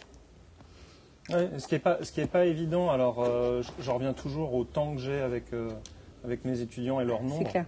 ce qui fait qu'il y a des choses que je ne peux pas aborder, que j'ai pas le temps d'aborder. Et euh, c'est vrai, quand tu me disais, bah ouais, est-ce que tu as eu des bonnes surprises? Mais En fait, c'est tellement un exercice de cours que non, j'ai pas vraiment de bonnes surprises parce que mets- mets-toi à leur place, en gros, voilà, c'est le, le cours de fin de journée, ils sont 30, euh, cette année, ils sont 37. Euh, entre 18 et 20 heures et je leur fous un film et je leur dis alors il se passe quoi? C'est- et puis vite fait parce qu'il reste plus beaucoup de temps Non, mais en plus, je te pose la question parce que j'essaye d'avoir une approche euh, euh, systématique de curiosité, d'ouverture et de positivité. ah mais complètement Mais en réalité, euh, une grande partie de cet exercice d'analyse en cours, c'est aussi it's about blind faith. C'est-à-dire, je fais confiance dans le processus. C'est-à-dire que Ouais. je me dis que tout le monde ne va pas réagir, pas, pas répondre, pas comprendre, mais que quelque part, je suis en train de créer des, des, des chemins mentaux qui vont du coup s'activer. Du coup, l'idée de toute l'idée de un des jobs que je fais le plus quand je leur montre un épisode, c'est de quand, à l'époque quand j'étais devant eux et que je pouvais appuyer sur pause après chaque phrase si je voulais, c'est de attirer leur attention, de leur dire faites attention, regardez toutes ces choses. C'est pas les choses les plus importantes qui sont les plus importantes. Vous vous intéressez à ce personnage parce que vous avez vu ça. Par exemple, dans le premier épisode de Friends, Rachel, tu vois, finalement, je parle de ça. Mais euh, on parlera de structure épisodique plus la prochaine fois. Le Ouais, pre- ouais, dans le premier épisode de Friends, Rachel, tu la vois au téléphone avec Barry, avec son ex. Et c'est rigolo parce que tu, en fait, elle est toute seule chez, elle est toute seule chez Monica. Monica a son date. Et tu la vois, fait, et tu la vois en- faire un, tout un monologue. euh, Oui, c'est pas toi, c'est moi. Je suis vraiment désolée, blablabla. Ça s'arrête. Elle recompose le, numéro. Elle reprend le téléphone et fait Bon, le répondeur m'a encore coupé. Et elle continue à parler. Et ça, je demande à mes stagiaires pourquoi elle est là, cette scène-là. À ton avis, enfin, à ton avis. Je suis sûre que tu as plein d'avis intéressants. hein, Je suis pas en train de te tester, mais si je te le disais comme ça, quelle est ta première réaction? À quoi sert cette séquence? Dans l'épisode 1 alors là Bah, ça te prouve que Barry ne répond pas au téléphone donc il ne veut pas parler à Rachel et que Non, elle, that's elle se You're being sent too systematic. You're being too systematic, Ouais. mais parce qu'à la limite, Barry, on s'en sait pas. Bon, après, en fait, on, après, on apprendra qu'il est déjà, qu'il est Barry, déjà dans sa lune mais, de miel euh, avec euh, avec sa, sa demoiselle d'honneur. Mais Non, bah après qu'elle s'en veut de la situation, qu'elle a une- un mécanisme de euh, voilà de vouloir euh, se justifier ou justifier la situation ou le dédouaner ou euh, Ouais, mais parce que justifier ou justifier, tu vois, se, se justifier, ça Ouais, être le truc. non. Parce que jusque-là, il y a une idée où elle nous est présentée quand même. Un des trucs, la façon dont elle nous est présentée, c'est quand on lui donne une tasse de café et qu'elle demande une sucrète, elle la tend à Ross pour qu'il la secoue et qu'il lui mette dans son café. Ça, c'est un moment caractéristique de la fin. En plus, il y a la fin du truc où elle dit Oui, t'es la seule personne que je connaissais en ville, la fin de la première séquence. T'es la seule personne que j'ai en, ville, je savais pas où aller. euh, You're my only friend in the city. Et là, elle fait Oui, qui n'était pas invité au mariage. Et là, t'as Rachel qui fait Oh, I was hoping that wasn't going to be an issue. Donc, tu sens quand même le côté. Puis même après, avant, quand elle était au téléphone avec son père en disant. euh, euh, et où elle commence à dire à son père non mais peut-être que je vais chez Monica. Et t'as Monica qui fait ok genre enfin tu vois jusque là elle est vachement caractérisée as spoiled. Ouais. et le moment de la conversation avec Barry où elle essaie de parler à Barry ça veut dire qu'elle prend au sérieux les conséquences de ses actions. Qu'elle ne se sent pas euh, victime de la situation. Tu vois qu'elle n'agit pas comme une enfin tu vois qu'elle n'a pas un comportement narcissique en fait qu'elle a, qu'elle a, qu'elle, qu'elle, qu'elle, qu'elle a de l'empathie et du ressenti pour. euh, tu vois, qu'elle passe sa première soirée au téléphone à essayer d'expliquer au mec qu'elle l'a quitté, pourquoi elle l'a quitté, c'est pas du tout anodin en fait. Non, non. C'est pas. et c'est en, et c'est hyper caractérisant. Et du coup, moi, c'est ma façon de dire. C'est pour ça que vous aimez bien Rachel à la fin du premier épisode. Vous pourriez ne pas l'aimer. Si, Ouais, tout en fait, fait, si cette séquence n'est pas là, she's kind of a spoiled brat. Et c'est le moment où on vous dit non, non, she's a nice person. C'est juste qu'elle est dans une crise. Elle fallait qu'elle fuit. Elle savait que c'était. Parce qu'en plus, elle dit qu'elle s'est barrée parce qu'elle s'est rendue compte que euh, Barry lui faisait penser à Mr. Pot- Potato Head, euh, mais qu'elle était amoureuse de son, de sa saucière, tu vois. Je pense que on est quand même sur un truc très. Tu sais, puis. euh, ouais, on est. euh, oh, Qu'est-ce que j'adore cet épisode. Euh, mais euh, mais c'est vrai que ça c'est un truc. Et du coup, l'idée de, en fait, c'est aussi l'idée de, dire à, à mes stagiaires ou à tous les gens à qui je regarde un truc, dire ce ressenti que tu as là, il vient pas te... En fait, c'est rigolo parce que je pense que les gens ont l'impression des fois qu'ils ont leur que leur opinion est à eux, tu vois. Ils ont un jugement spécifique sur une personne. Oui. Et t'es là, non, en fait, tu l'aimes bien parce que tu as eu les moyens de bien l'aimer, tu as, eu t'as eu les moyens, et notamment la vulnérabilité. Un personnage qui est vulnérable, et dans cette séquence, elle est particulièrement vulnérable, un personnage qui est vulnérable et qui montre ses émotions, c'est quelque, et sans être que ce soit de la manipulation, c'est quelqu'un avec qui, en fait, ça nous offre la possibilité, la base de la connexion d'humain à humain, c'est la vulnérabilité. Et ça marche, du coup, de personnage à spectateur. Et du coup, euh, beaucoup de trucs d'analyse, c'est de voir tous ces trucs qui sont en fait instinctifs. Et souvent, je pense, chez la- de la part du spectateur, du, de l'auteur aussi, qu'il a écrit ça comme ça sans s'en rendre compte. Oui, bien sûr. Et qu'en réalité, je pense que nous, parce qu'on est divorcés de nos émotions par rapport à, en général, je pense, l'Europe a ce problème en général, et la France en particulier, de s'être tellement déconnecté de nos propres expériences émotionnelles du monde que du coup, on a besoin de recréer, tu vois, c'est un peu comme euh, on crée des prothèses, quoi. On recrée des béquilles pour recréer les, les- les connexions de base et se rappeler, en fait, non. Vous avez une vous aimez cette histoire parce que vous avez une expérience profondément humaine et voilà les mécanismes de ce truc pour ensuite pouvoir. Euh, et en fait, je pense je sais pas si, c'est vraiment l'idée de l'appliquer de façon bête et méchante à tes propres histoires. Je pense qu'en fait, maintenant que j'y pense, je suis en train de penser, bah non, mais c'est la rééducation émotionnelle que tu fais. En fait, si tu commences, attends, this is a wild theory. À force d'analyser le parcours émotionnel de personnages de films que t'aimes, tu te réappropries ta relation avec le parcours émotionnel en général.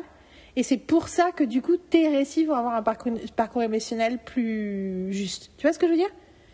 Ouais. Que c'est pas tant que tu que as appris un système et que tu l'appliques dans ce que tu écris, mais que vu que tu t'es réaccointé avec cette partie de toi que tu un peu mis sous, en sourdine sur c'est quoi l'histoire, c'est quoi les émotions, c'est quoi, tu vois? Ouais. Que du coup, ensuite, elle peut plus facilement s'exprimer dans ce que tu écris. Qu'est-ce que t'en penses? Donc c'est vachement intéressant et profond et que ça, je pense que pour certaines personnes, ça réclamera plus de temps que d'autres à, à assimiler. Cette pensée ou la ou l'exercice? Que- L'exercice, l'exercice. Mais je pense qu'en fait, en fait mais je me rends de compte que là, je viens de, verbaliser le truc qu'on essaie de faire en fait. Mais qu'on ne s'en rendait pas compte qu'on le faisait, parce que moi, je pense qu'au départ, il y avait un peu l'idée, c'était comme une langue. Mais c'est curieux parce que c'est la même chose avec les langues étrangères en fait. Mais tu sais, l'idée, c'est que tu as l'impression Ouais. que t'apprendre une langue, c'est que tu apprends des mots de vocabulaire, tu apprends le système de grammaire et tu l'appliques. Ouais. Alors qu'en réalité, c'est pas ça qui se passe. C'est quand tu apprends une langue, quand tu parles couramment une langue, c'est que tu te fais confiance en fait. Ouais, c'est ça, ouais. C'est que tu. clairement. tu... C'est euh, c'est- mes enfants souvent qui me demandent, euh, enfin surtout ma fille, qui me demande de lui faire des cours d'anglais. J'en suis incapable. J'en suis incapable. Euh, la meilleure méthode hein, pour les gens qui sont intéressés, et toi, Mhm. après c'est toujours compliqué quand t'es le parent parce que tu peux pas toujours appliquer, mais la meilleure Ouais. méthode, c'est la méthode assimile. Dans le sens où les mêmes principes, utiliser le même principe que la méthode assimile. La méthode assimile, que j'ai fait dans plein de langues, qui est vraiment vraiment la meilleure méthode si tu veux acheter un bouquin pour apprendre une langue, le meilleur truc. euh, euh, j'ai essayé Duolingo, j'ai essayé plein d'autres trucs, mais la méthode assimile fonctionne extrêmement bien. Ça demande un petit peu de rigueur, une leçon Ouais. par jour. euh, et du coup, euh, au début, ça te prend 10 minutes et à un moment, ça te prend une heure et demie par jour. Mais ça dure 3 mois, hein, donc voilà. Et le principe de la méthode assimile, c'est que tu as entre 100 et 150 leçons selon la langue. Puis bon, il y a des certaines langues compliquées qui ont deux, deux niveaux. Mais en gros, tous les jours, tu lis un texte dans la langue que tu apprends. Donc les premières leçons, c'est extrêmement élémentaire. Et il y a des notes pour certaines phrases. Donc tu as la version en français ou dans la langue dans laquelle, parce que la ça existe en plein de langues. Tu as, la version en français. Mais tu as aussi des notes dès qu'il y a un phénomène grammatical qui se produit, tu vois. Ouais. Il t'explique un petit truc, mais il te l'explique comme, bah en fait en français, euh, les pronoms, euh, il y a des genres. Donc il n'y a pas de neutre. Vois, c'est une méthode allemande pour apprendre Ouais, le français. bah, c'est ouais. comme si c'est comme si tu te baladais dans le pays et quelqu'un t'explique au fil du temps. Exactement. Et, toutes les euh, oui. sept leçons, toutes les sept leçons, tu as un truc qui s'appelle notes et exercices, et qui est un peu un récap des points grammaticaux et tout qu'on a vu, des nouvelles choses qu'on a apprises. Et donc cette, cette leçon-là, c'est une leçon entre guillemets pure de grammaire. Et tu fais ça pendant sept semaines, et à la huitième semaine, comme quand tu fais la leçon 50, avant de faire la leçon 50, tu revois la leçon 1, sauf que tu lis pas le texte dans la langue étrangère que tu apprends. Tu, le tra- tu regardes le texte en français et tu le traduis. Sauf qu'entre-temps, quand tu as la leçon 50, la première leçon, c'est des mots que tu connais et que tu maîtrises. Ouais. Et du coup, mais du coup, tu les réapprends d'une autre façon. Et en fait, et le but, c'est que tu n'apprends rien par cœur, tu ne te forces pas. Tu fais juste, tu lis les informations.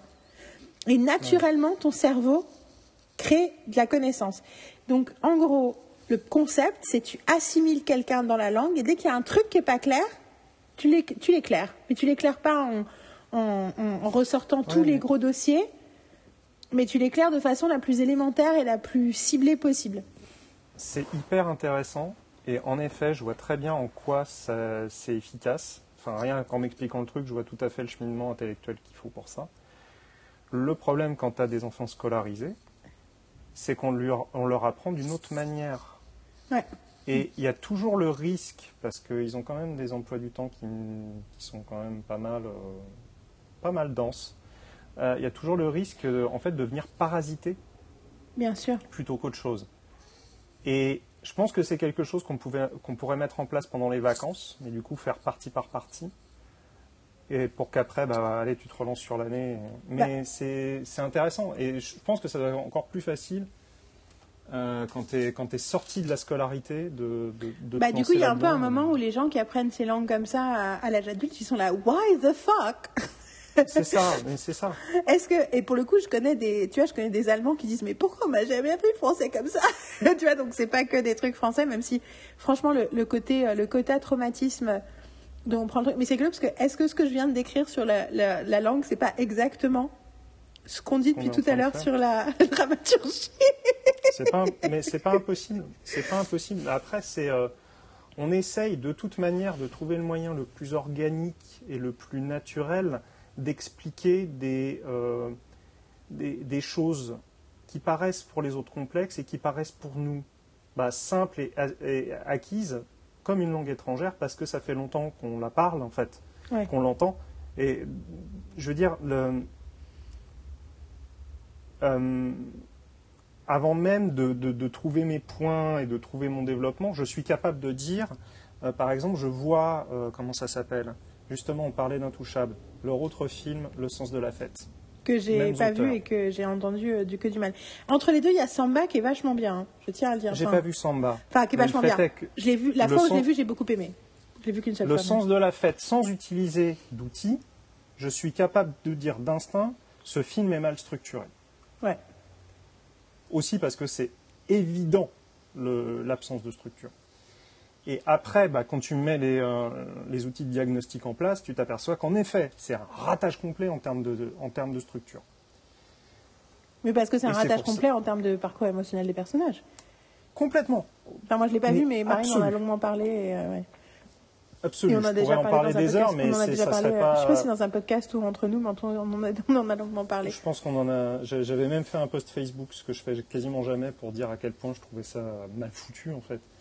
Et que euh, heureusement que tu as, et que, comme je disais dans mon post, je, pouvais le voir euh, réciter le bottin et j'aurais trouvé ça génial. Euh, ben ouais, mais en fait, tu peux pas te reposer sur Bakri euh, pour, réussir un film. Et, ce qui est marrant, c'est que ça vient de deux gars qui ont, je ne sais pas si c'est d'instinct, je ne sais pas s'ils se sont forcés ou quoi, sur leur premier film, je crois que c'était leur premier ou leur deuxième, je sais plus. Euh, sur Intouchable, en tout cas, c'est super bien structuré. Et en même temps, c'est les deux mecs euh, avec tout, enfin, tu vois, tout le scandale autour de En Thérapie. Ouais. Où euh, les mecs, ils ont été catapultés showrunner de la série alors que les créateurs Ouais. étaient là, putain, mais nous, on a, on a négocié avec Arte pour que cette série-là, on soit en charge. Et qu'à la fin de. Et que dans, quand Télérama fait une interview, fait une, une enquête sur la question et leur parle, les deux mecs, de, les, deux, les deux showrunners donc disent Ah, bah c'est vrai que maintenant qu'on a showrunné une série, on comprend pourquoi. euh, oui, c'est vrai que c'est beaucoup de travail et que ces machins étaient là. Donc en fait, on vous a donné, on vous a mis showrunner sans que vous compreniez ce que c'est que d'être showrunner. Mais de toute façon, mais le, ça. le- le côté de. Oh, putain, mais en fait, c'est. C'est rigolo parce que j'ai eu cette pensée l'autre jour sur pourquoi j'étais. J'en voulais à. Pourquoi j'avais pas envie. Comment dire Why I was not rooting for the French industry? Donc en gros, pourquoi je me sentais pas. Ouais. Pourquoi, genre instinctivement, de façon viscérale, j'ai toujours un peu envie que les trucs français se cassent la gueule dans le sens qu'ils soient pas assez bien. Et c'est quelque chose auquel donc je tiens à préciser, je suis hyper vigilante là-dessus du coup. Je suis extra vigilante là-dessus parce que je sais que j'ai cet instinct-là. Et donc du coup, Ouais. je veux surtout pas rentrer dans un truc absurde. Donc je regarde les choses Ouais. pour ce qu'elles sont. Mais quand il y a un truc qui fonctionne et que je trouve bien, à la fois ça me ravit de voir un truc que je trouve bien en français et à la fois je suis un peu, je suis toujours un peu décontenancée. Un, je suis décontenancée parce que je- j'essaye de défendre des valeurs qui sont à l'enc- à l'encontre des valeurs qui sont défendues par le système. Du coup, j'ai l'impression que ah bah non, tu vois, il y a des gens, tu vois, c'est comme si tu disais euh, faut pas battre des faut pas battre les enfants et que tout d'un coup un enfant battu était un mec génial et tu dis merde. Ça va à l'encontre de toute ma théorie. Je vais jamais réussir à convaincre les gens d'arrêter de battre leurs enfants, vu que lui, il s'en est bien sorti. Non, mais tu vois ce que je veux dire C'est un peu, c'est un peu ce Ouais, délire-là, ouais, quoi. Et en Bien même temps, en fait, ce qui se passe à chaque fois, c'est que tu te rends compte que c'est toujours un concours de circonstances qui fait qu'un artiste ou une artiste a accédé à sa vulnérabilité un peu à l'insu de son plein gré. C'est pour ça que ça a marché. Mais j'ai réalisé récemment, j'ai dit, mais il y a un autre truc, il y a un autre truc. C'est quoi ce truc? C'est quoi? Pourquoi j'ai une dent contre le système français? Ouais. Tu vois, au-delà, il y a un truc pro- plus profond et tout. Et du coup, est-ce que c'est parce que le système français veut pas de moi? En même temps, est-ce que le système français veut pas de moi? Parce que j'ai pas vraiment essayé de l'intégrer. Donc c'est un peu injuste de dire qu'il veut pas de moi alors que je lui ai pas vraiment donné la chance de vouloir de moi. Et du coup, est-ce que machin Tu vois, j'ai essayé de comprendre. Et j'ai fini par réaliser. Puis surtout, je suis en train de penser. Putain, des fois, tu vois un film euh, des Balkans dans un truc où il n'y a pas eu d'industrie de cinéma très forte, et tout d'un coup, tu vois un truc et il y a des maladresses, mais il y a des trucs cool, et donc tu te dis, ah, ok, machin et tout. Et tout d'un coup, ça m'est venu, mais genre, mais tu vois, ça s'est- c'était éclairé dans ma tête, quoi. Je dis, en fait, ce que je ressens de la plupart des membres de l'industrie française, notamment des artistes, c'est un manque total d'humilité. En fait, c'est que ce qui me dérange pas, c'est pas qu'ils y arrivent pas, c'est qu'ils se comportent comme s'ils pourraient pas faire mieux. Ils se comportent comme si, tu vois ce que je veux dire? Il y a une espèce d'approche de Oh bah oui, bah on a fait ce qu'on pouvait, mais tu vois, mais un peu en mode. euh, Enfin, tu vois ce que je veux dire? Une, une forme de, une forme de, une forme de we know better. Oui, on n'a pas besoin de vous pour nous donner des leçons. On fait nos trucs à notre façon. Et tu vois, et un manque total de d'humilité dans le sens de. Alors bien entendu, je suis en train de dire ça. Il y a plein d'artistes français qui sont là, ben, enfin, plein de gens qui pensent à tous les artistes français qui sont comme ça. Et je suis d'accord que ça existe l'humilité, bien entendu. Mais j'ai l'impression que souvent, quand c'est l'humilité, c'est l'humilité mal placée. C'est l'idée de genre non mais moi je suis rien, je suis personne. Vous savez, moi, je raconte juste mes histoires de mon côté et tout. Mais cette espèce de d'humilité à l'américaine, de genre j'ai une vision, j'ai un truc, mais j'ai tellement encore à apprendre et j'ai tellement à découvrir et j'ai tellement. Tu vois ce que je veux dire? Est-ce que, est-ce que, Oui, ce que- je- est-ce que, est-ce que déjà ça fait sens pour toi ce que tu. Alors, dans une certaine mesure, oui, mais je, je pense là encore qu'on touche les, euh, les limites du système de, de- de chez nous, parce qu'on n'a pas un système réellement euh, de mentorat et de... euh, Ah non, non, mais une fois de plus, c'est pas du tout la faute des gens qui sont dans le système. Non, hein. non, non, non, non, bien sûr, bien sûr. Mais j'essaye de, de contextualiser le, le- le truc, c'est qu'en fait, ce côté qui paraît comme étant pas, pas avoir envie d'apprendre ou pas, on a fait ce qu'on a pu et tout ça, ça vient peut-être aussi de, de cette absence de, euh, De courbe euh, d'apprentissage. d'encadrement, Et de courbe d'apprentissage. Et pourquoi il n'y a pas d'apprentissage en fait Non, mais la courbe, la de la fameuse courbe sé- dont on parlait avant et dont Voilà, tu parles à tes enfants, c'est ce truc qu'on n'a pas de concept de courbe d'apprentissage. Non. Et, euh, et c'est- surtout que dans le monde de la série, à partir du moment où, où les budgets sont euh, ridicules et que tu ne peux au final faire fonctionner une série qu'avec euh, certains deux, trois scénaristes, ou, mais pas vraiment des salles d'écriture et surtout pas de showrunner, tu as moins un système de euh, bah, tu vas apprendre du showrunner en lui-même et après tu vas apprendre à, évoluer. C'est plus bah, tiens, voilà du boulot et puis dépêche-toi et puis euh, bah voilà, t'as rendu, c'est bien, maintenant on va passer au réalisateur qui va faire son truc sur ton truc là, puis t'as plus rien à dire maintenant. Et, et souvent ça se passe comme ça, au détriment de tout le monde et au, grand désespoir de, j'en reste persuadé, tout le monde. Euh, des fois, tu as des producteurs qui arrivent à mettre en place des, euh, euh, des- des systèmes qui fonctionnent bien et en bonne intelligence, hein, je dis pas. hein. Mais le plus souvent, on a un peu l'impression, quand on parle aux auteurs, que c'est, ben voilà, cha- chacun bosse dans son coin. Et, puis, et puis on met en commun, et puis après les gens, les gens au-dessus se démerdent. Et c'est un peu. je sais pas comment tu peux apprendre, en fait, dans, dans, dans cette manière de faire là. Après, Après, je peux me tromper parce que j'ai jamais écrit. Alors, j'ai écrit euh, un peu pour une série dont le fonctionnement était particulier. C'était avec euh, euh, Marc Herpoux et Hervé Admar, mais le fonctionnement particulier, ils écrivent à deux et il y en a un des deux qui réalise. Donc, on reste un petit peu en, tu vois, en, c'est en vase clos, quoi. Mais euh, c'était très particulier. J'ai jamais travaillé, par exemple, pour quelqu'un comme Frédéric Krivine, qui, euh, de ce que j'ai entendu, des discussions que j'ai eues avec les autres, m'a réuni les auteurs. Alors des fois, on me disait c'était à la maison des auteurs à la SACD, ou alors il me semble qu'à un moment c'était chez lui aussi. Enfin, tu vois, c'était des trucs comme ça. Et il réunit les auteurs et il fonctionne en atelier d'écriture. Après, il a son fonctionnement à lui qui est particulier, mais bon, ça c'est limite. Et euh, je pense que tu peux apprendre de ces, euh, de ces et expériences. je pense que tous les gens qui ont traversé ces ateliers d'écriture le disent euh, effectivement qu'ils ont appris plein de choses. Mais Bien sûr. là, je parlais d'un truc plus. En fait, pour revenir à. Spécifiquement, je pense, je pense au réalisateur français. Ouais. À l'image classique et cliché du réalisateur français. Quand je parlais de ce manque d'humilité. Mais du coup, je pense que c'est devenu quelque Ah, oui. chose. Du coup, je pense que c'est ce un truc du coup qui est Ah, ça- caractéristique de. On est censé avoir l'air. C'est comme le fait d'être euh, la mean girl dans le lycée, quoi. T'es censé avoir l'air D'être sûr de toi d'une façon- a- et qui du coup dit que, que- et que du coup ce truc mais que du coup cette cette euh, cette attitude là me donne pas envie Oui, d'être indulgente avec leurs leurs shortcomings parce que je suis là les gars arrêtez de vous mettre en roi du en, en j'ai tout compris et je sais ce que Mais je suis en train problème- de faire alors que vous n'avez pas même pas conscience de votre propre processus quoi Le problème, c'est que euh, euh, le problème vient toujours de la façon dont ces gens-là ont été recrutés. C'est-à-dire qu'en gros, nous, on a décidé en France de prendre le système à l'inverse de le- des États-Unis. C'est-à-dire ne pas donner de pouvoir aux scénaristes et faire venir des réalisateurs du cinéma pour tenir les rênes d'une fiction. Mais là, je parlais même, enfin, je parlais même pas seulement des Oui, séries, oui, hein, je parle vraiment des, des artistes français en général. Mais du coup, ça se ressent dans les séries en particulier. Mais ça se Parce que du les coup, on a particulièrement besoin d'être à l'écoute les uns des autres et dans la collaboration quand on est dans la série.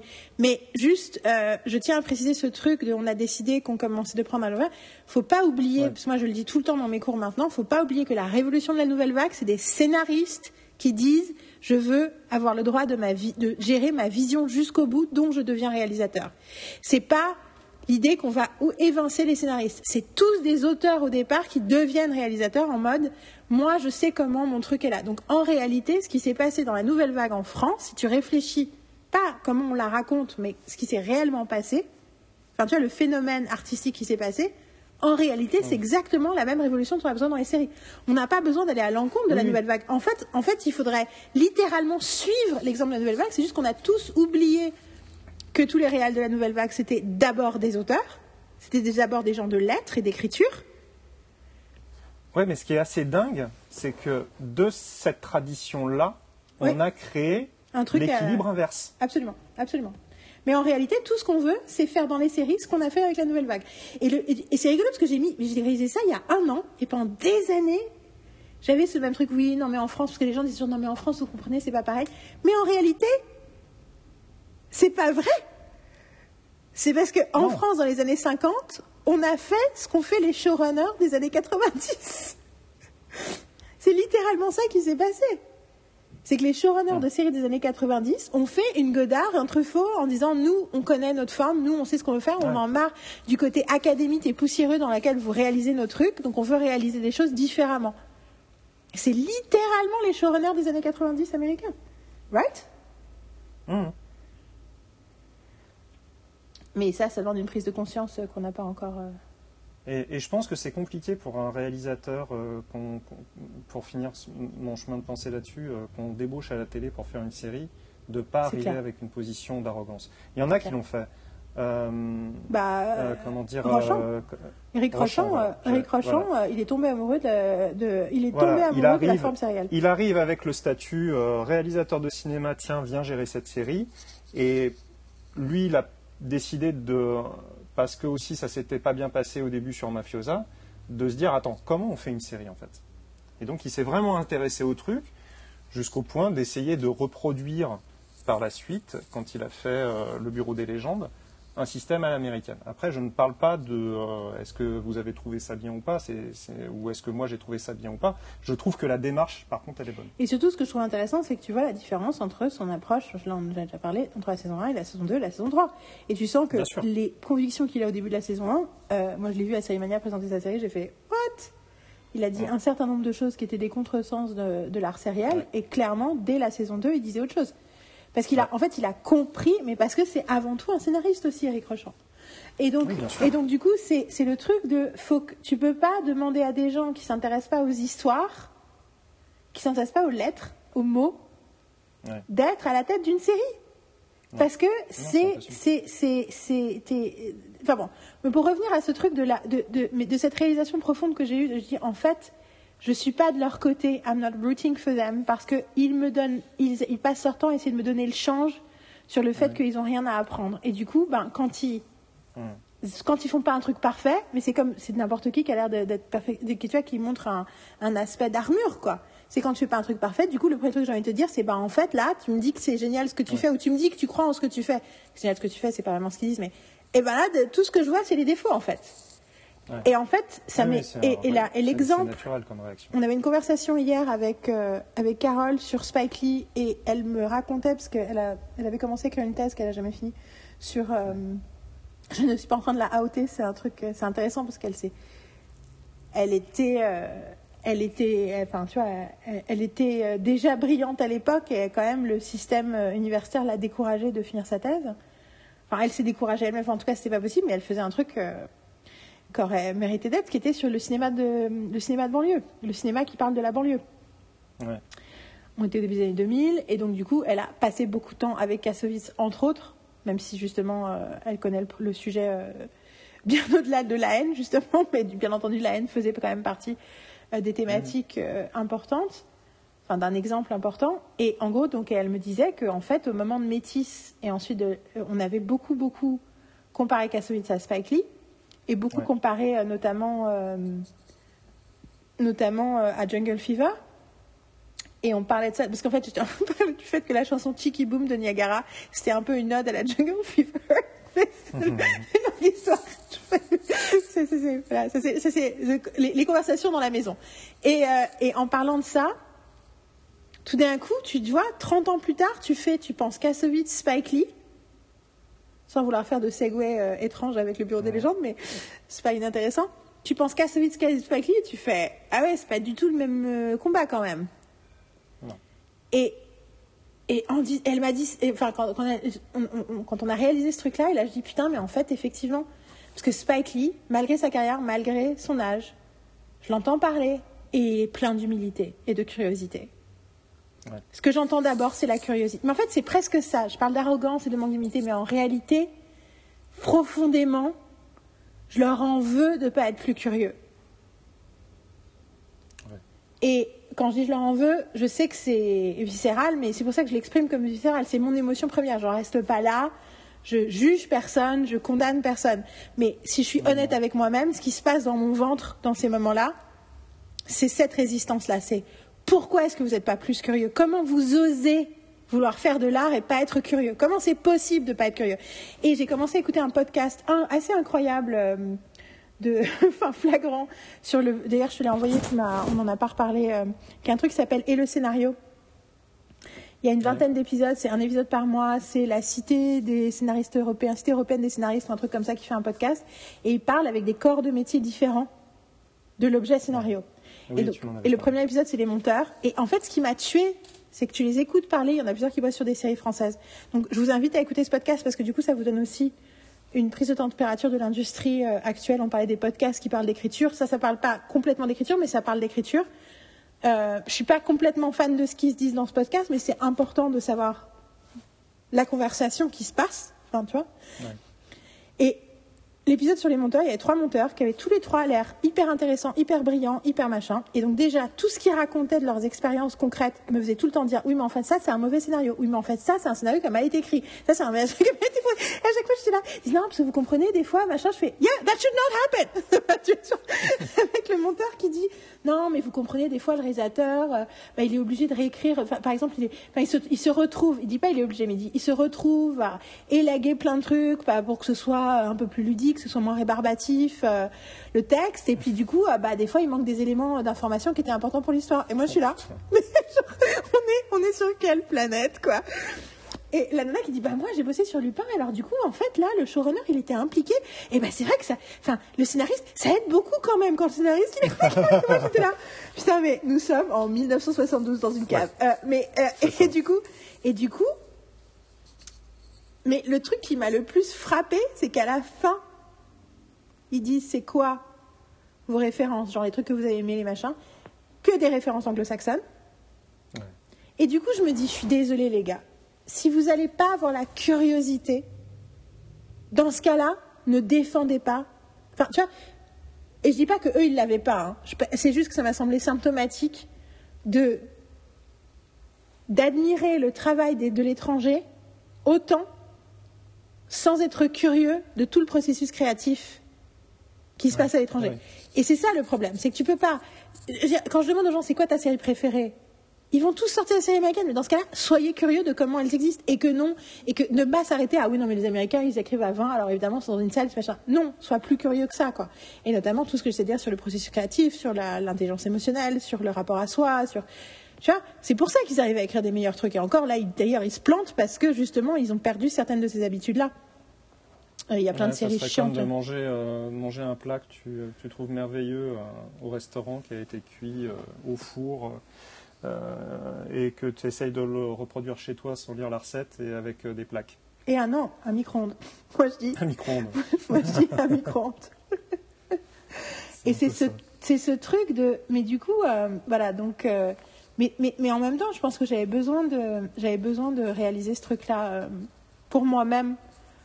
Parce que mon but, c'est de faire la paix aussi avec l'industrie française et de, tu vois, de l'accepter pour ce qu'elle Ouais, est et de que- trouver sachant ma. quand même qu'il y a une, il y a une majorité d'auteurs euh, français qui savent comment ça marche aux États-Unis, qui sont très curieux de ça et qui ne sont que, de, que, que frustrés. Quoi. Donc, euh, Mais je pense que tu vois, je pense quand même qu'il y a. Moi, je- fondamentalement, je crois en la possibilité d'adapter comment ça fonctionne aux États-Unis, mais justement pas la partie structurelle différente qui peut Mm. pas être réadaptée, tu vois, qui peut pas être euh, appliquée. Parce qu'on on sûr. n'écrit pas d'abord un premier épisode et puis on n'a pas euh, l'occasion de casser, de filmer l'épisode et de regarder à quoi ça ressemble avant d'écrire la suite. Tu vois, déjà rien que ça. bien euh. Bah, même si c'est pas Mais le je cas de pense que c'est adaptable au niveau des moyens. C'est adaptable au niveau des moyens. Mais je pense que surtout que c'est adaptable d'un point de vue, de, une fois de plus, si on se concentre sur la partie créative du processus. Oui. Qu'est-ce qui se passe créativement, chimiquement, dans la tête et dans le corps et dans la vie du, des auteurs et des créateurs et des artistes et des acteurs et des réalisateurs Qu'est-ce qui se passe qui fait que ça prend et que ça prend pas? Et du coup, d'essayer de reproduire cette partie-là. Et cette partie-là, techniquement, tu peux la reproduire dans une cape en 1972. Tu vois ce que je veux dire? Ouais, non, bien sûr. et que, et que c'est ce manque de mais le, ce manque de curiosité de s'arrêter à, à un truc et une, une compréhension très superficielle et très basique et très triviale du système américain Mhm. et que bien entendu enfin je sais qu'il y a plein d'auteurs qui se qui sont pas enfin d'auteurs français qui pensent pas comme ça mais en réalité une fois de plus il y a l'idée que quand tu es dans le système pour répondre à ce que aux commandes et faire les trucs bah, tu dois suivre un ça, processus c'est ça. qui tu dois est suivre euh, le processus. qui- qui- tu dois, qui- tu, tu dois t'y plier parce que sinon tu ne travailles pas. Ouais, sinon tu peux pas. Et puis surtout, tu peux, ouais, tu peux pas avancer. Tu veux faire un truc. euh, Mais, euh, mais oui, oui, mais voilà. Mais je, je, je, je pense que cette idée de, je sais pas pourquoi c'est l'idée qui m'est sortie. euh, je pense que j'avais besoin de confesser cette idée sur l'arrogance, enfin sur l'arrogance, sur le manque d'humilité euh, et le manque de curiosité. J'avais besoin de le dire haut et fort parce que c'était au fond de moi. Mais en réalité, je pense que si on va revient à l'idée de nous, on adore l'analyse. Hmm. Enfin, en fait, fondamentalement, c'est ça aussi le problème. C'est que tu vois, moi, ce que je vois, c'est des gens à plein de niveaux différents de l'industrie qui me parlent de trucs qu'ils aiment. Et quand ils me disent pourquoi ils les aiment, je me dis, vous n'avez pas vraiment analysé le truc. Vous êtes resté à une analyse de surface. Genre, ah, moi, j'adore Big Little Lies parce que ça, ça, ça. Et tu fais, Ouais. non, c'est pas pour ça que t'aimes Big Little Lies. C'est pas ça qu'il y a dans Big Little Lies. C'est pas ça que la série. dit. Tu vois ce que je veux dire? Et ce truc que, en réalité, je suis tout le temps choquée par le fait que j'ai l'impression que les gens n'ont pas passé assez de temps à faire ce job de ce truc que j'aime, comment ça fonctionne, pourquoi ça fonctionne sur moi, qu'est-ce qui se passe dedans, qu'est-ce qui, tu vois? Ouais. et, et, que, et que, et que cette curiosité-là de comment fonctionne la machine, c'est ça aussi, je pense qu'on est. C'est pas pour rien. Enfin, je pense qu'intuitivement, c'est pour ça que l'idée de commencer par parler des joies de l'analyse, c'est ça en fait. C'est que. Moi, je dis toujours know your masters. On commence par connaître, apprendre à connaître tes maîtres. Découvre tes maîtres, Non, découvre ce qui existe.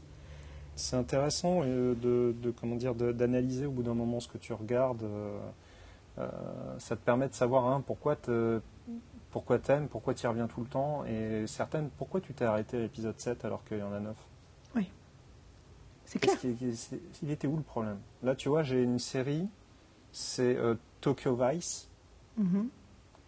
Je sais même pas ce que euh, alors, c'est une série avec euh, le, le mec de, euh, de Baby Driver. c'est. Et Ansel Ergot, Egot Euh, Elliot. Euh, J'ai pu me souvenir de son nom, mais c'était la meuf de Le- Legion, que- qui est géniale. La meuf de quoi? de Legion? Legion, ouais, La- ah, la- ah oui, mais oui, elle était géniale cette nana. Euh, je sais elle est plus. géniale. Et euh, ça se passe donc au Japon dans les années 80, et c'est l'histoire du, en gros, du premier euh, journaliste euh, blanc dans une, comment dire, dans une salle de, dans un grand quotidien japonais. Ok. C'est adapté d'une histoire vraie, on va dire vaguement. Ok le premier épisode est réalisé par, par Michael Mann. Il se dit quasiment rien, ou presque. Euh, c'est fascinant parce que Michael Mann est un metteur en images euh, incroyable. Et je me dis, ouais, non, j'aime bien l'univers, j'aime bien l'ambiance. Allons plus loin, et puis j'aime bien cette actrice, donc je suis content de la revoir dans quelque chose. Donc poussons un petit peu. Il y a des trucs positifs qui viennent dans, la série, comme le, début d'une relation amicale entre le journaliste et un jeune yakuza, où tu te dis il y a quelque chose de vrai qui, se, qui existe entre les deux à l'image. Là, je vois Mhm. quelque chose de vrai. Ils sont en train de se rapprocher sur des trucs concrets et pas, et pas artificiels. Et malgré ça, au bout d'un moment, j'arrive à la fin de la saison et j'arrive pas à pousser plus loin. Et j'arrive pas à pousser plus loin parce que, bah, en fait, le personnage principal est foncièrement antipathique. Et je sais pas si c'est dû à Ansel Elgort, parce qu'il a quand même, enfin, il est, il est pas évident. hein, comme garçon à suivre. Euh, mais il y, y, a quelque chose qui fait qu'en fait, ce qui lui arrive, autant ce qui lui arrive à elle, ça m'intéresse. Et j'ai envie de la voir s'en sortir, même si je trouve qu'il y a eu des facilités dans la, dans la saison au niveau de ses prises de décision, que je trouve qu'il la rendent un petit peu incohérente. Euh, autant lui, je m'en fous. Je m'en fous. C'est rigolo parce que euh, bon, moi je pense toujours que c'est un manque de vulnérabilité et d'authenticité du parcours émotionnel, c'est toujours ça qui se passe. Mais euh, c'est rigolo parce que moi je suis en train d'avoir l'expérience contraire. Les trois derniers jours, j'ai revu les deux saisons, les deux premières saisons et demie de Castle. D'accord. Donc, qui est une série que j'ai vue, je suis allée checker, j'ai tenu jusqu'au début de la saison 8, ce qui est la dernière saison en plus. Mais il s'est passé un truc dans les personnages, ça m'a saoulé. Mais j'ai aimé, beaucoup aimé cette série. Même si au tout début, j'avais du mal avec le personnage féminin, je trouvais que, en revoyant toute la saison, j'ai fait, je fais à Marine, en fait, je sais pourquoi. En fait, elle a une coupe de merde. Et du coup, je n'arrive pas à la prendre au sérieux parce que je me dis, cette personne est conne. Si elle a une coupe aussi conne, c'est qu'elle est conne. Littéralement, la façon dont je l'ai dit en anglais, c'est Her hair is so dumb, she has to be dumb. Et du coup, et du coup toute la saison, j'étais I don't believe in this character. She's dumb, she has dumb hair. Et en revoyant ça, je fais Oh putain, ça fait exact. Je réalise que c'est littéralement la pensée que j'avais eue en 2009. Et je me dis à Marine qui me fait Oh, I so agree. Et euh, déjà, ses, cheveux s'améliorent dans la saison 2 et la saison n'est que 10 épisodes. Mais, euh, mais euh, je pense que c'est rigolo parce que je pense qu'elle n'est pas très habilement écrite au début. Je pense qu'elle est un peu un fantasme de badass woman et qu'il y a des, des trucs qui semblent incohérents, mais que plus le temps avance et plus l'assurance aussi de l'actrice fait que ça l'humanise et du coup c'est vrai. Ce que je trouve hyper drôle, c'est que le créateur de la série, il bosse avec sa femme, sa femme est sur la série aussi. Donc je me dis non seulement tu as une vraie relation avec une femme humaine dans la vie, mais en plus elle est là. Pourquoi est-ce que ton personnage féminin n'est pas crédible? Mais bon, mais peut-être que c'est pour ça qu'il devient de plus en plus crédible. Enfin bon. En tout cas, je revois Casso et parce que à la fin ça m'a saoulé et tout euh, et que du coup euh, voilà, j'avais aussi oublié pourquoi j'avais autant aimé.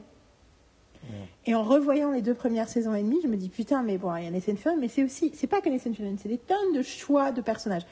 Je sais pas, sais pas si tu as déjà regardé cette série en fait, parce que du coup, euh, je sais pas, à l'époque, à l'époque, tout le monde regardait un peu, euh, il y avait moins de séries, donc tout le monde regardait un bout des séries à succès. Mais le principe de base, déjà, c'est que ce personnage masculin, bon, déjà, c'est un auteur, mais surtout, pour moi, c'est un mec qui est quand même vachement un dude sur plein d'aspects et il est entouré par sa fille, sa mère et sa partenaire. Et donc déjà, en plus elles sont, il y a beaucoup de rousses et et du coup, il est caractérisé à travers son rapport avec les femmes. Et déjà ça, c'est intéressant, c'est touchant. C'est en plus c'est intéressant parce que c'est quand même, tu sens que le, le, le, temps passe vite parce que je regarde un épisode de 2010 et il dit un truc et t'as donc euh, elle, euh, la flic, qui lui dit Oh, you're so metrosexual. C'est comme si c'était horrible. elle là. Bon, après, clairement, elle, elle s'est construite dans l'armure, dans le machin, dans le côté badass, dans le côté j'ai pas d'émotion et tout. Donc c'est compréhensible que ça la mette mal à l'aise, les côtés metrosexual. Mais je me dis quand même, genre, that's not something to say against a man now. et d'ailleurs, j'apprécie que lui, il change pas d'attitude en fait. Ouais. Mais mais c'était rigolo de redécouvrir, et ça m'a fait ça avec plein d'autres séries, ça m'a fait ça avec Bones il y a deux ans, euh, enfin l'année dernière, et d'autres séries que j'ai revues, y compris des séries euh, un peu vraiment nazes comme Scorpion, de les redécouvrir alors que j'ai passé les cinq, six dernières années à déconstruire mon rapport à ma propre, euh, au jugement en fait. Et où du coup je me rends compte que plein de choses que j'ai mis dans, la, dans le, le, le, le saut série de merde parce que pour plein de raisons externes, je savais que d'autres gens verraient ça comme un truc naze. Mais pas seulement, parce que moi aussi, il y avait des trucs fondamentalement que je trouvais naze dedans. Mais du coup, je ne prenais pas assez d'attention à tout ce qu'il y avait de positif, de cool, de. tu vois? Et là, de revoir Castle me fait redécouvrir toutes les qualités. Euh, euh, et, du coup, c'est rigolo, c'est le contraire de Tokyo Vice, de ton expérience avec Tokyo Vice. C'est justement, au contraire, à force d'analyser des séries, j'ai appris aussi à arrêter de porter des jugements sur certains aspects. Ouais. De trucs, et pareil par le côté, bon, non, mais ça c'est un truc de midinette, donc c'est naze. Et ben en fait, non, si c'est ce que la série essaie d'être. Euh, je pense qu'il faut qu'on s'arrête. Euh, du coup, est-ce qu'on s'arrête maintenant ou est-ce que on n'a plus le temps cette semaine ou, est-ce qu'on a... Ce que, ce que je te propose, c'est qu'on s'arrête et qu'on fasse clairement un truc en deux épisodes, euh, un le 17 là et un le 17 la prochaine fois. Bah, moi, je pense que... que- Oui, mais du coup, je pense que c'est du coup, on s'arrête là. Et donc, du coup, est-ce que tu as un dernier mot à dire sur. Regardez, voilà, revoyez les films que vous aimez et essayez de comprendre comment ils fonctionnent. Et posez-vous la question du récit, by the way, sur tous les types de récits. C'est-à-dire aussi quand vous regardez un sketch, quand vous écoutez une chanson, quand vous lisez un bouquin. Ouais. C'est Quel est Et, le euh, récit? Où est le récit? Où est le récit? Et euh, je sais pas si on reparlera de films la prochaine fois, Je suis sûre, parce qu'on Euh, est- on n'est pas très strict. mais euh, on parlera peut-être de, euh, des outils de retranscription que j'utilise pour euh, faire comprendre le scénario euh, à mes étudiants. Donc euh, partir d'une scène et, et la réécrire, donc inverser le processus. euh, Ça, c'est super, Euh, oui, c'est ce que tu avais mentionné déjà hier et je trouvais ça absolument euh, totalement fascinant parce que j'ai presque l'impression que c'est tout un scénar, c'est tout un épisode complet qu'on doit faire sur le scénario en général. Mais en tout Oui, cas, toute façon, oui. pour revenir à la question de l'analyse, euh, Ouais. je pense que euh, Trouver Les deux- les deux trucs, c'est- euh. c'est qu'est-ce que je ressens quand je regarde, qu'est-ce qui, qu'est-ce qui me marque, quels sont les moments qui me marquent et pourquoi ça me marque, comment ça fonctionne. Et la clé pour zone, c'est de faire la différence entre qu'est-ce qui se passe et qu'est-ce que ça raconte. Je pense que c'est ça dont tu parlais hier. Et je pense que ça, c'est un truc dont se rappeler. Qu'est-ce qui se passe? Qu'est-ce que ça raconte? C'est les deux, c'est les deux niveaux de lecture de base. Tout à fait. Bon, du coup, ce fut un plaisir d'avoir cette conversation sur les joies de l'analyse avec toi. Et du coup, même je- s'il y a une question que tu avais posée que j'avais j'avais pas très bien compris, et là on a très, très vite vu que j'avais dormi quelque chose comme trois heures, vu le temps que ça m'a mis à, à me mettre sur les bons rails euh, pour parler des réalisateurs et non pas des scénaristes. Oui, après, euh, c'était, j'ai dit les artistes, hein, donc je pensais à un truc plus général Ouais, de ouais. toute façon. Non, mais j'ai- Puis j'aurais bien voulu te poser une question, mais en fait c'était plus une affirmation de, de colère. en tout cas, euh, en tout cas, euh, je pense que je vais appeler c'est, je me demande, tu je pense que je vais appeler le récit cet épisode. Les joies de l'analyse, le récit.